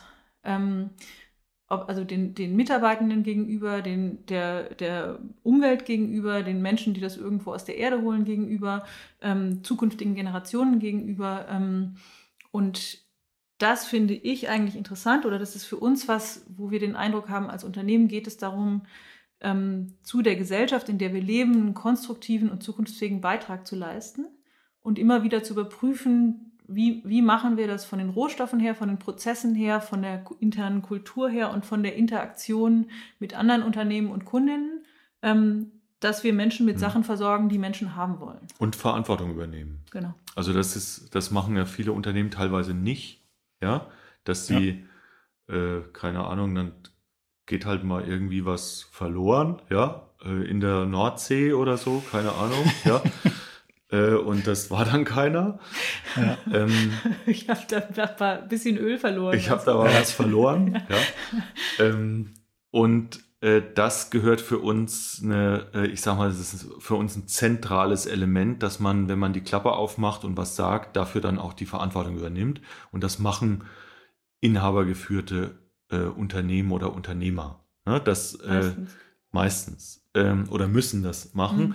Und dazu gehört auch eine soziale Verantwortung, weil wir eine Verantwortung gegenüber unseren Mitarbeitern haben und über der, über der Gesellschaft. Und das macht wir nennen das den neuen Mittelstand. Also das macht Mittelstand immer, weil er, weil der Nutzen davon ist, dass die Leute gern bei ihnen arbeiten oder die Menschen und die Menschen auch gerne ihre Produkte kaufen. Also es ist so ein bisschen auch eine Zweckgemeinschaft, die sich da bildet. Was ja okay ist auch. Was völlig okay ist. Und man sieht einfach am Gebaren des Unternehmens, ob diese Zweckgemeinschaft, ob man sich auf die einlässt oder ob das irgendwie nicht stimmt. Ja, also mhm. Stimmigkeit oder Harmonie ist ja, ist ja eigentlich der Zustand, wo die Dinge dann am, ihr größtes Potenzial zeigen äh, und je harmonischer ein Unternehmen mit seiner Umwelt und den Mitarbeitern und allen Stakeholdern agiert, desto, desto größer ist die Entfaltungsmöglichkeit äh, äh, äh, gesellschaftlich oder unternehmerisch. Ja. Darf ich noch kurz was ergänzen? Klar. Also in, in den Ökoszenen, in denen ich mich auch schon bewegt habe, gibt es ziemlich große Fantasien von einer Zukunft ohne Unternehmen, ohne Markt und auch ohne Geld. Ähm, und ich finde das immer ein bisschen gruselig, ähm, weil ich den Eindruck habe, dass die Art von Freude, Spontanität, ähm, auch Eigensinn und Individualität, die ich, die für mich Teil eines guten Lebens ist, irgendwie davon abhängt, dass Leute für sich kleine Verabredungen treffen können. Ja, also wenn du jetzt Lust hast, bei Bose eine Soundbox zu kaufen, dann finde ich das aufregend, dass du einfach sagen kannst, du willst die jetzt haben, wenn du, das, wenn du das Geld hast und dass du nicht erstmal drei Wochen bei Bose auf dem Hof mitarbeiten musst oder jemanden finden musst, der da für dich mitarbeitet oder dir vom ja. Staat äh, vorgeben lassen kannst, ob du jetzt eine kriegst oder nicht. Also dass alle Modelle, die ich so höre, also entweder was es im Sozialismus schon mal gab oder was da an Fantasien von Tausch und Teilwirtschaft ähm, existiert, wo ich einfach das Gefühl habe, vielleicht können wir einen Teil der gesellschaftlichen Bedürfnisse darüber abdecken.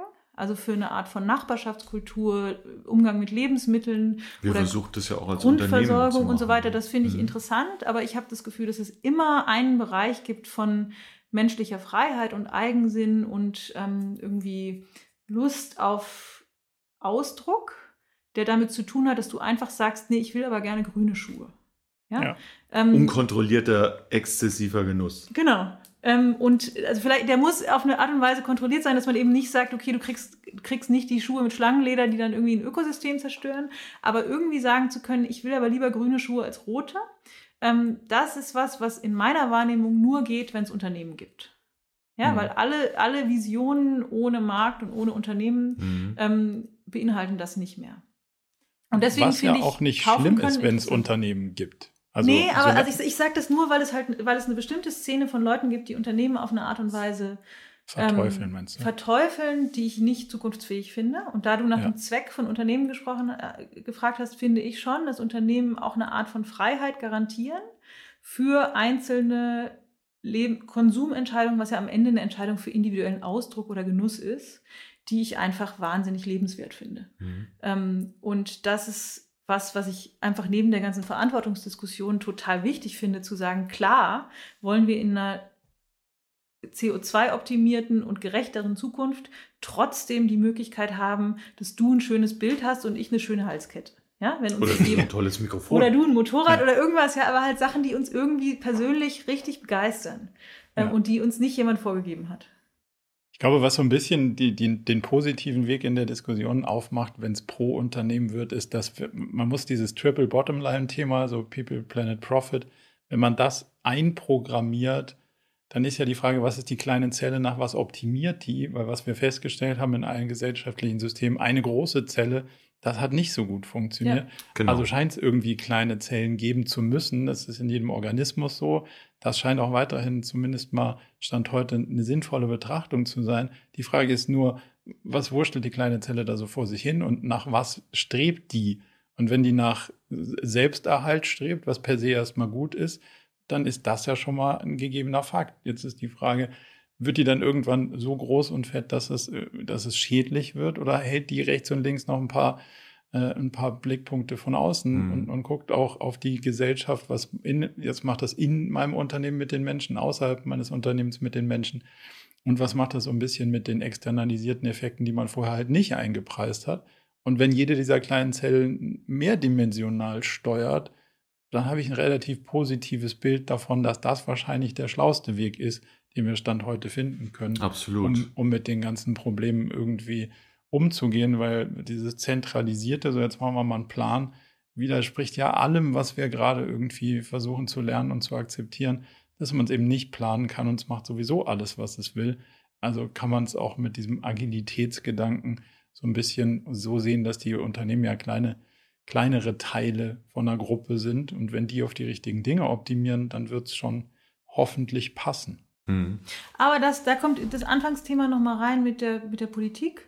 Also ob die kleine Zelle was macht, was für alle okay ist, oder ob die so groß wird, dass es echt Probleme gibt, das ist für mich einfach eine Frage von politischer Regulierung. Für mich ja, nicht. Dafür, ja, dafür braucht es einfach. ja, so naja, ob, wie groß sie wird, da würde ich auch, da, ich bin Liberalist, da würde ich an der Stelle auch vorsichtig drüber ja, nachdenken. Aber was wollen. sie macht, in welcher Größe. Mhm. Ja, also diese Frage von, von was geht und was geht nicht, das ist für mich einfach eine, eine Frage von gemeinsam festgelegten Regeln und die, das ist dann Politik. Ähm, und weil sonst kann jede Zelle irgendwie sagen, oh, wieso, ich habe ja mal Bock, hier ein bisschen noch mehr Koltan aus dem Kongo zu holen. Ähm, ist doch mal eine tolle Zelle. Aber dahin müssen wir jetzt vielleicht nicht mehr. Aber das ist, glaube ich, das ist der hm. Kreis zu dem, zu dem, was ich meine, warum ich Politik einfach interessant finde für die Frage von, wo geht's hin in der Zukunft.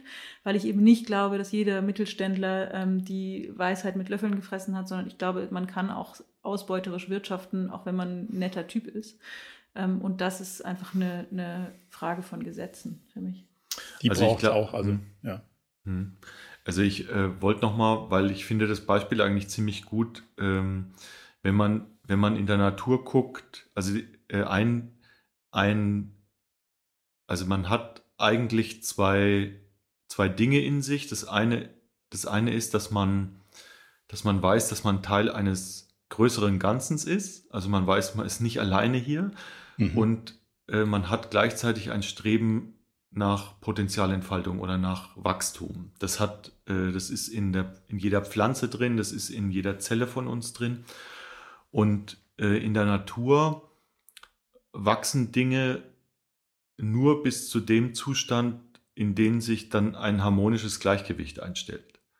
Mhm. Ähm, und dieses harmonische Gleichgewicht ist zum Beispiel ein Baum, der dann nur so groß wird, dass er nicht nur Schatten produziert, aber auch nicht so klein bleibt, dass er nicht äh, genug Vögel und, äh, äh, und Insekten anziehen kann äh, und attraktiv ist. Also es stellt sich immer, ich sag mal, sowas wie Harmonie ein. In einem gesunden Ökosystem. In einem gesunden Ökosystem. Ja. Und ich glaube, dass das, egal wie viel der Unternehmer geistig davon versteht, auch diese Harmonie sowieso einstellt, weil wenn er sich falsch verhält, gehen die Arbeiter einfach weg. Wenn der Rahmen und, stimmt. Und deswegen glaube ich, dass diese Harmonie unabhängig auch davon ist, ob es einen Gesamtrahmen gibt oder nicht.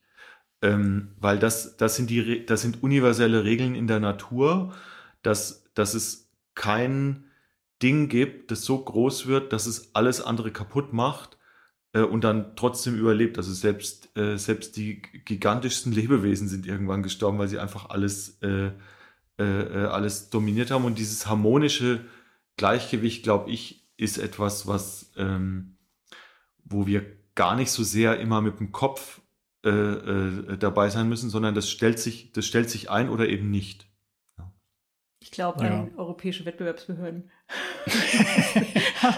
Vielleicht brauchen wir, vielleicht heißen brauchen wir Regulierungsbehörden. Ja, ich ja. bin ja, ich bin auch Regulierung. Da hat mein Freiheitsdrang wieder irgendwie einen großen, einen großen Stressempfinden mit. Aber ja. also an so einem Beispiel wie Siemens siehst du ja, wenn es irgendwann zu groß wird und man denkt so, hey, wo ist denn hier die inhaltliche Klammer außer dem Firmennamen oben auf dem Dach? Und dann stellt man fest, ja gar nicht. Dann muss man die Dinge auch wieder irgendwie in ihr in ihr natürliches Habitat überführen und zu sagen, hey, da kümmern sich Leute um Energie, da um Gesundheit, da um das, lass das doch mal irgendwie, lass das doch mal irgendwie so teilen, wie es ja. Sinn macht. Und ich bin nicht großer Fan von Zerschlagung, aber so den Impuls, den du da gerade äh, gebracht hast, das heißt ja, das Ökosystem merkt selber so, puh, an der Stelle genau. haben wir uns eigentlich gar nicht so viel zu sagen, weil wir gehören eigentlich nicht zusammen, außer dass wir hier zusammengekettet sind. Lass doch mal das wieder trennen. So genau könnten ja die Bestrebungen von sich aus auch, auch so aus ja. sich selbst herauslaufen. Ja. Ich, möchte, ich möchte noch eine, ich möchte noch eine kurze Sache sagen. äh, wir wissen die Lösung auch nicht. Und ja. in unserem Verständnis machen wir immer nur ein Angebot, äh, das der Verbraucher oder der Mensch dann entweder annimmt oder nicht. Ja. Äh, das heißt, ich, äh, also wir wissen ja alle nicht, wie es wird.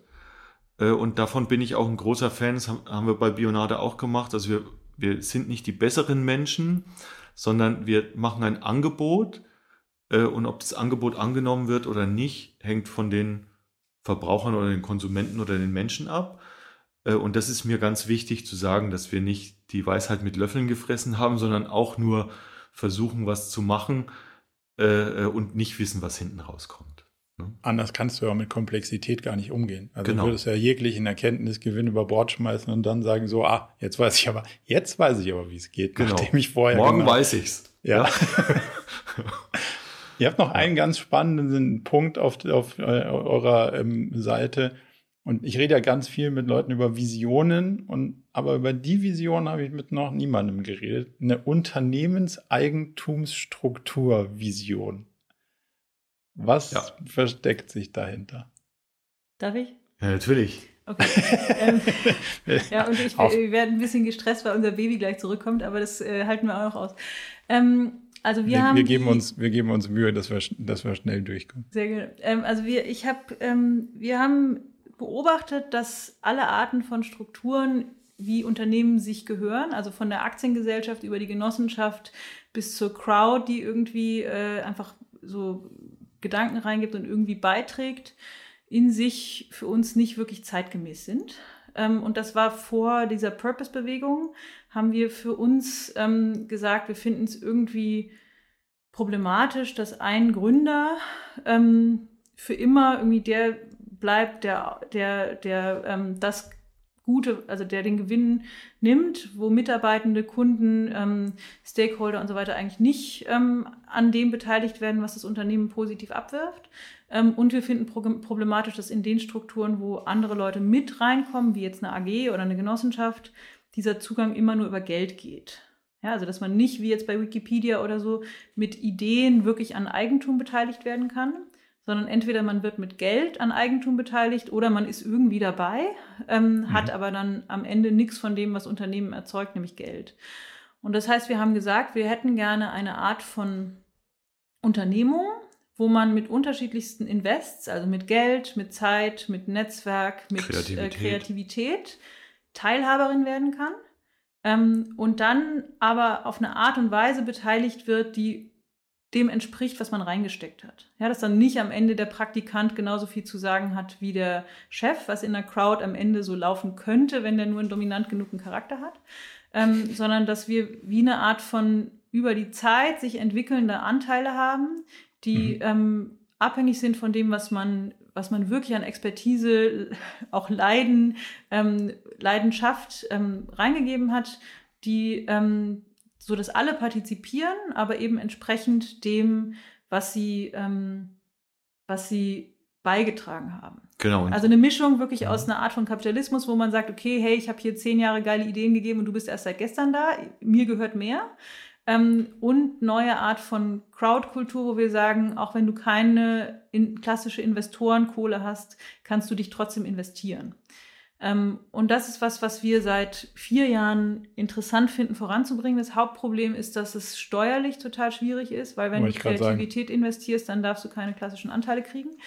Und dann haben wir mit so tagtäglichen Sachen wie, hä, wir haben gerade niemanden, der unsere Produkte verschickt und jetzt ist Corona und wir müssen den ganzen Vertrieb entlassen, immer wieder diese Unternehmensstrukturvisionen ein Stück zurückgestellt, ähm, haben aber trotzdem bis jetzt alle Anteile in unserer Hand damit wir die Möglichkeit haben, in der Zukunft auf diese Art und Weise aufzumachen. Also eine mhm. Beteiligungsstruktur zu finden, wo Leute, die sich monetär und nicht monetär investieren, über die Zeit Teilhaber oder Anteilseignerinnen von Inu werden, einfach weil sie was gemacht haben, was zu Inu beigetragen hat. Und wir haben das ganz cool ausgearbeitet bis zu einem Punkt, wo Leute, die jetzt schon so investieren, uns vertrauen, dass es irgendwann gewandelt wird in tatsächliche Anteile.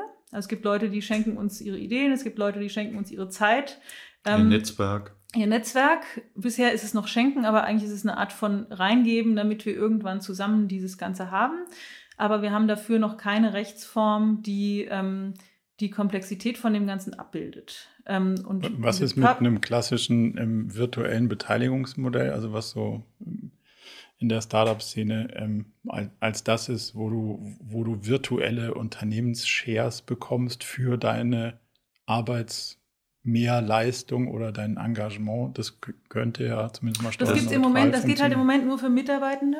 Ähm, und wir okay. haben eine ganze Reihe von Leuten, die nicht bei uns beschäftigt sind. Okay. Weil wir halt auch mit Leuten arbeiten, die irgendwie 65 sind und 2000 Euro am Tag kosten ähm, und die überhaupt gar kein Interesse daran haben, äh, angestellt zu sein. Und, und, wir wollen die Grenze zwischen innen und außen im Prinzip auch damit äh, perforieren. Okay. mhm. dass wir sagen, auch jemand, der von außen eine geile Idee hat, und zwar eine geile Idee, die dieses Unternehmen gerade braucht, ja, das ist auch wichtig. Also wenn jetzt einer kommt und sagt, hey, wollt ihr nicht mal neues Etikettenpapier verwenden oder so, dann ist es vielleicht nicht gerade das, was das Unternehmen momentan braucht, weil ein Organismus ja auch verschiedene Bedürfnisse hat.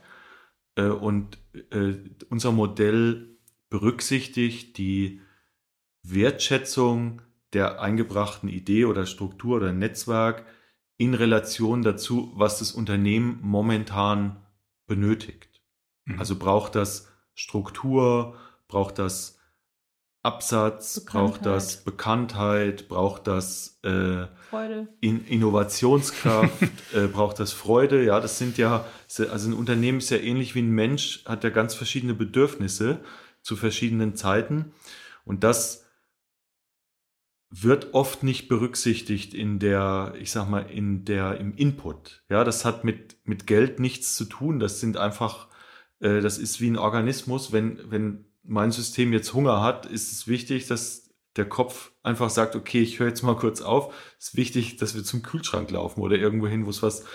Und genauso hat ein Unternehmen eben äh, Bedürfnisse äh, äh, und dass diese, dass dieser äußerliche Input irgendwas damit zu tun hat, was das Unternehmen gerade braucht, das ist uns auch wichtig. Ja. Ne? Und am Ende ist es, also ich finde, das, das mit den virtuellen Sachen ist auch das Interessanteste, was es gibt bisher. Es ist einfach wahnsinnig komplex, sowas auch zu entwickeln, während man ein Unternehmen führt. Mhm. Aber im Prinzip ist das, was wir anstreben, ähnlich wie das, was Peter gerade gesagt hat, von Verbundenheit und individueller Entfaltung.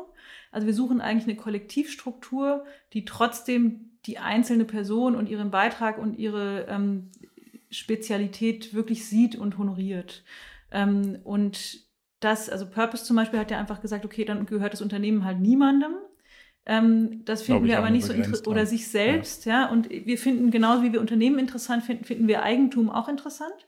Wir glauben nur, dass fluide, sich wandelnde Eigentumsverhältnisse, die entstehen, weil jemand was Tolles investiert hat und vielleicht was Tolleres als Geld oder vielleicht Geld, weil Geld gerade wichtig war. Das ist was, was uns irgendwie begeistert. Ähm, aber äh, wie mit Peters Thema von der Macht immer Sachen, für die, die Leute noch nicht bereit sind, habe ich das Gefühl, wir haben ja. uns was ausgesucht, was echt ein bisschen ja. ein sehr dickes Brett ist. Ähm, aber, aber, es könnte man vielleicht gebrauchen. Ja, man könnte es vielleicht gebrauchen.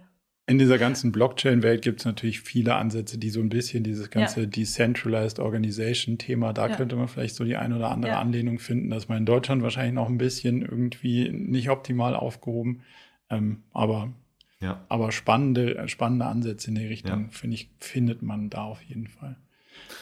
Mhm. Also ich habe auch, das ist nicht vom Himmel gefallen, diese Idee, sondern ich habe das äh, erlebt äh, bei Bionade. Das, also Bionade ist ja entstanden, weil wir als Familie die Idee hatten, das zu machen.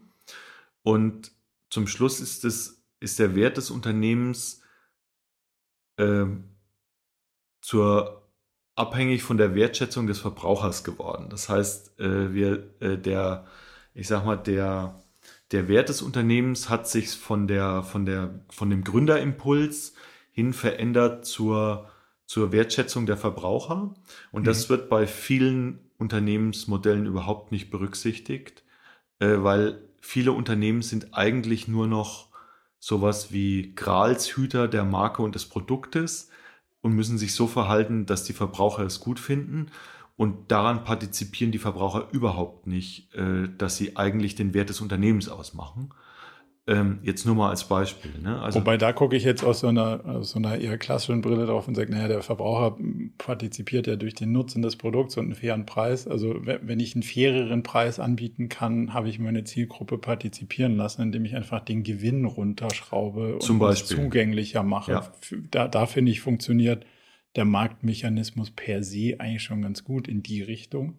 In die Richtung der anderen, da sehe ich die größere die größeren Defizite, mhm. ähm, die Leute sich zu, die sich einbringen und dann ähm, ja, hinten raus vielleicht ein bisschen, bisschen wenig partizipieren dürfen. Ja. ja. Bevor ich jetzt euren Zeitrahmen zu lange strapaziere und ihr nervös werdet, hätte ich noch zwei, drei kurze Fragen. Versuchen wir sie kurz zu ja, Wir versuchen auch kurz zu antworten. Sustainability Business Angel habe ich mhm. gefunden. Mhm. Klingt total ja. spannend. Was, mhm. was, was, macht ihr damit? Äh, das, war, äh, das war eine Idee, die ich ursprünglich mit dem Memo-Gründer zusammen hatte, dass wir gesagt haben, äh, es, ein Unternehmen kommt immer an einen Punkt, wo es irgendwas nicht richtig gut kann. Ja, wenn es äh, gegründet ist, wenn es die ersten Schritte im Markt macht, merkt man, okay, das hat Probleme in der keine Rohstoffversorgung, das weiß nicht, welchen Steuerberater es braucht, das hat niemanden im Vertrieb. Und wir haben gesagt, okay, wir, wir unterstützen und helfen mit unserem Wissen, weil wir viel Wissen selber uns aneignen mussten. Wie sieht Öko eigentlich aus? Was macht man da? Wie verhält man sich damit? Das haben wir ja alles selber definiert, dass wir anderen Unternehmen helfen, die auch den Nachhaltigkeitsgedanken im Unternehmenskern haben. Das war die Idee. Äh, und wir wollten das als Geschäftsführer von Bionade und von äh, der Memo AG machen. Und als wir die Idee fertig hatten, äh, hatte ich äh, Bionade nicht mehr und der Jürgen Schmidt äh, Memo nicht mehr. Und dann haben wir es als zwei okay. Personen gemacht, ja, toll. Äh, die Unternehmen geholfen haben, nachdem sie die ersten Schritte im Markt gemacht haben, da zu unterstützen, wo sie ein Defizit haben, weil man muss ja nicht alles äh, selber man muss nicht jeden Fehler selber machen. Aber mhm. jungen, nachhaltigen Unternehmen. Genau, es geht um ja. junge, nachhaltige Unternehmen, nicht mit dem Ziel, sich zu beteiligen, sondern einfach sein Wissen zur Verfügung zu stellen. Äh, und das ist natürlich eigentlich jetzt übertragen auch dieselbe Idee, die wir bei Inu haben. Wenn es, wenn man sein Wissen zur Verfügung stellt und weiß, ich habe was davon und werde dann nicht nur ausgenommen, äh, äh, dann werden Dinge oft größer und schöner, als, als sie jetzt sind. Und das war auch die Idee der Sustainable Business Angels, dass wenn, wenn es viele neue Unternehmen gibt, die Nachhaltigkeit im, ich sag mal, im Unternehmenskern haben, dann gibt es die länger äh, und sie sind Teil einer transformativen Bewegung, die sich aufmachen könnte. Aber ihr habt es dann erstmal auf Eis gelegt, weil ihr beide junge, nachhaltige Unternehmen erstmal wieder gründen musstet. Genau, wir mussten, wir mussten irgendwo Geld verdienen, weil, ja. weil für uns kein, also wir haben es zwei Jahre gemacht, ja. äh, haben tolle Unternehmer und Unternehmerinnen getroffen, äh, haben viel gelernt dabei auch selber, äh, haben auch viel gemerkt, was wir alles können. Also es hat mich persönlich auch aus diesem Loch, wer bin ich überhaupt, was kann ich eigentlich, auch ein bisschen äh, wertschätzend rausgeholt. Mhm. Äh, und wir haben es zwei Jahre gemacht äh, äh, und äh, ja, jetzt, ähm, jetzt ist die Idee da. Es ist sogar was rausgekommen. Äh, die, die Uridee war, dass, dass es ein Check-Tool gibt, das man ausfüllt und wenn man einen gewissen Score hat von Kreditinstituten leichter an Kredite kommt, weil man sich nachhaltiger und langfristiger um seinen Unternehmenszweck Gedanken gemacht hat. Mhm. Äh, und dieses, dieses Tool gibt es. Ähm, es wird aber nicht vermarktet. Also es ist sogar was rausgekommen. Es sind auch Unternehmen rausgekommen. Es sind Unternehmen Rat, rausgekommen, äh, sich etablieren konnten. Ja, genau. Also auch äh, schon große Unternehmen jetzt. Und es hat viel Spaß gemacht, ja. Und ich bin an keinem der Unternehmen beteiligt. Aber es sind alles Freunde. Das, ja. da, da, hat man auf jeden Fall was fürs Leben gewonnen. Das kriegst du sonst nicht für Geld. Genau. Ähm, genau. Zu welcher unternehmerischen oder gesellschaftlichen Fragestellung würdet ihr sofort ein Buch kaufen oder einen Kurs machen? Oder also was ist so, wo ihr sagt, Mensch, wenn da, wenn, wenn da mal jemand eine Antwort hätte, würde ich sofort, würde ich sofort zugreifen. Das ist total schwer. Also ich kaufe ständig irgendwelche Bücher, ähm, aber verstehe ich gut. so, also für mich ist die größte Frage, die im Moment im Raum steht, die, wie wir es schaffen, in unendlich kurzer Zeit äh, gesamte Gesellschaften von freien Bürgerinnen und Konsumenten ähm, zu verwandeln in Menschen, die bereit sind, sich zu beschränken. Mhm. Ähm, und zwar so zu beschränken, dass sie trotzdem noch ihr Leben lebenswert finden ähm, und nicht nur protestieren gegen Regeln vom Staat. Und äh, wenn es dazu interessante neue Gedanken gibt, dann lese ich die mit Begeisterung, aber ich habe den Eindruck, dass das wirklich, also ich habe in dem Bereich auch selber geforscht und es ist einfach eine wahnsinnig schwierige Frage. Ähm, und deswegen habe ich das Gefühl, ähm, da muss noch super viel Wissen zusammengesetzt werden, aber da fände ich die Einzelteile ähm, durchaus äh, so 12 bis 35 Euro wert, was so ein Buch halt kostet. genau. Cool. Ja. Und wenn wir schon bei Büchern sind, welche Bücher oder können auch Videos oder Podcasts sein, haben euch in der letzten Zeit oder ganz generell so fasziniert, begeistert, dass ihr sagt, Mensch, muss man gelesen haben, muss man gehört haben, muss man, muss man mal anschauen. Gibt es da was, was euch spontan Also du hörst immer einen Podcast? Was, ich habe das ganze letzte Jahr immer Hebammen-Salon gehört, aber es ist nur, weil wir ein Kind gekriegt haben. Aber ähm, also ich, das ist Special Interest.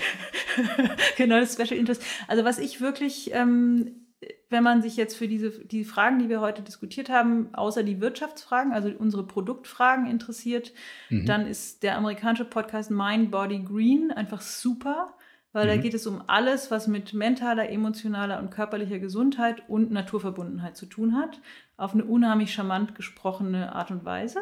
Ähm, das ist einfach mein wirklich Go-To-Ding für Gesundheitswissen.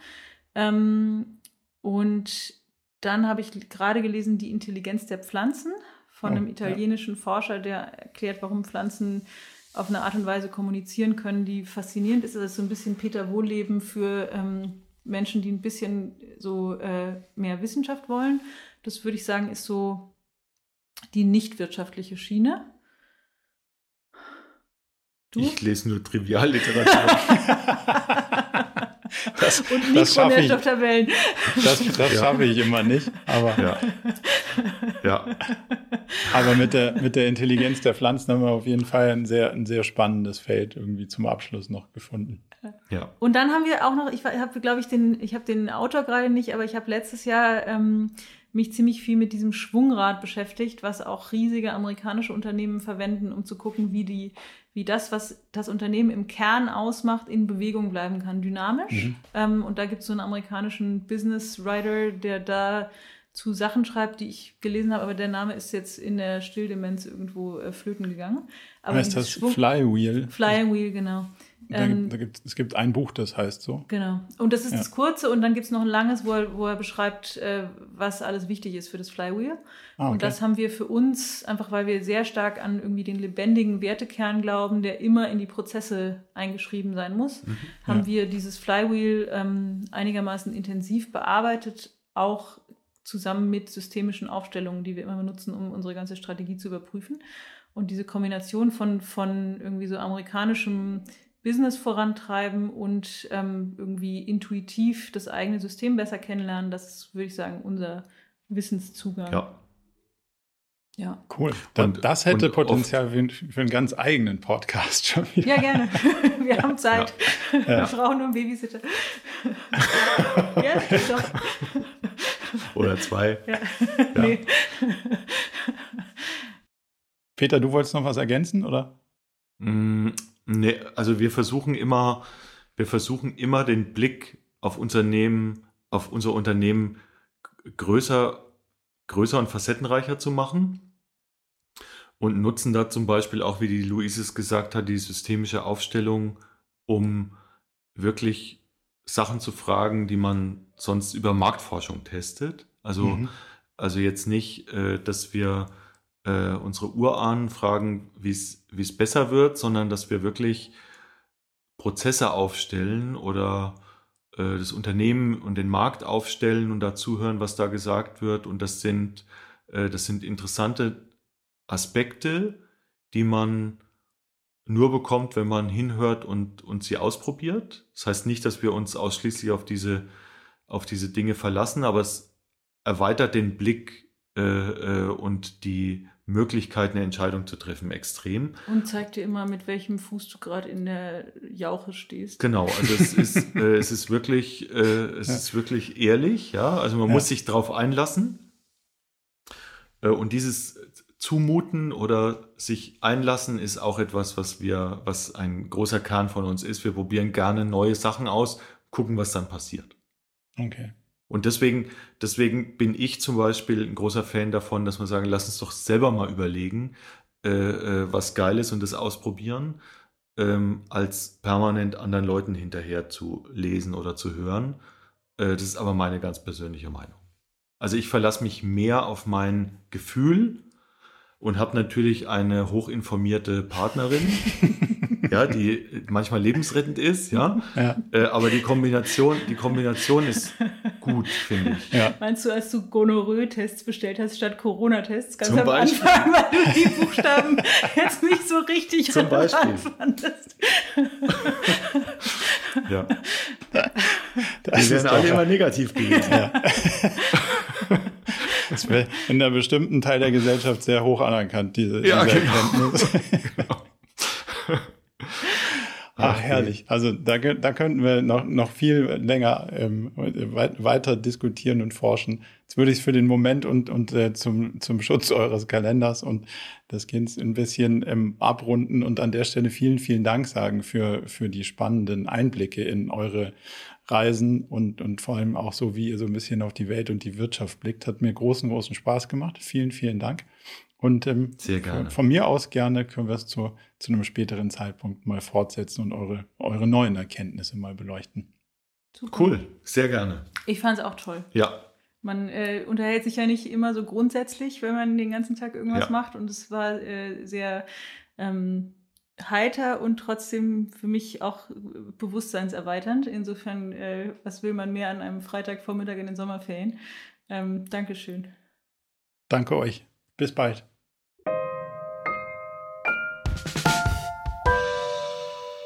Zum Abschluss noch ein kleiner Hinweis in eigener Sache. Wir haben ja nicht nur diesen spannenden Podcast, sondern auch einen Newsletter, bei dem wir uns versuchen, so aus unterschiedlichen Perspektiven dem Thema zu widmen, wie man eigentlich sein Leben und ein Unternehmen heute so wirklich führen kann und soll. Von daher gibt es da einmal im Monat ähm, ganz spannende Perspektiven und natürlich kriegt ihr über den Weg auch immer mit, welche neuen Podcast-Episoden stattfinden, welche Events wir vielleicht online haben und viele andere Sachen. Von daher meldet euch am besten gleich zur Mailingliste an unter murakami.com/newsletter.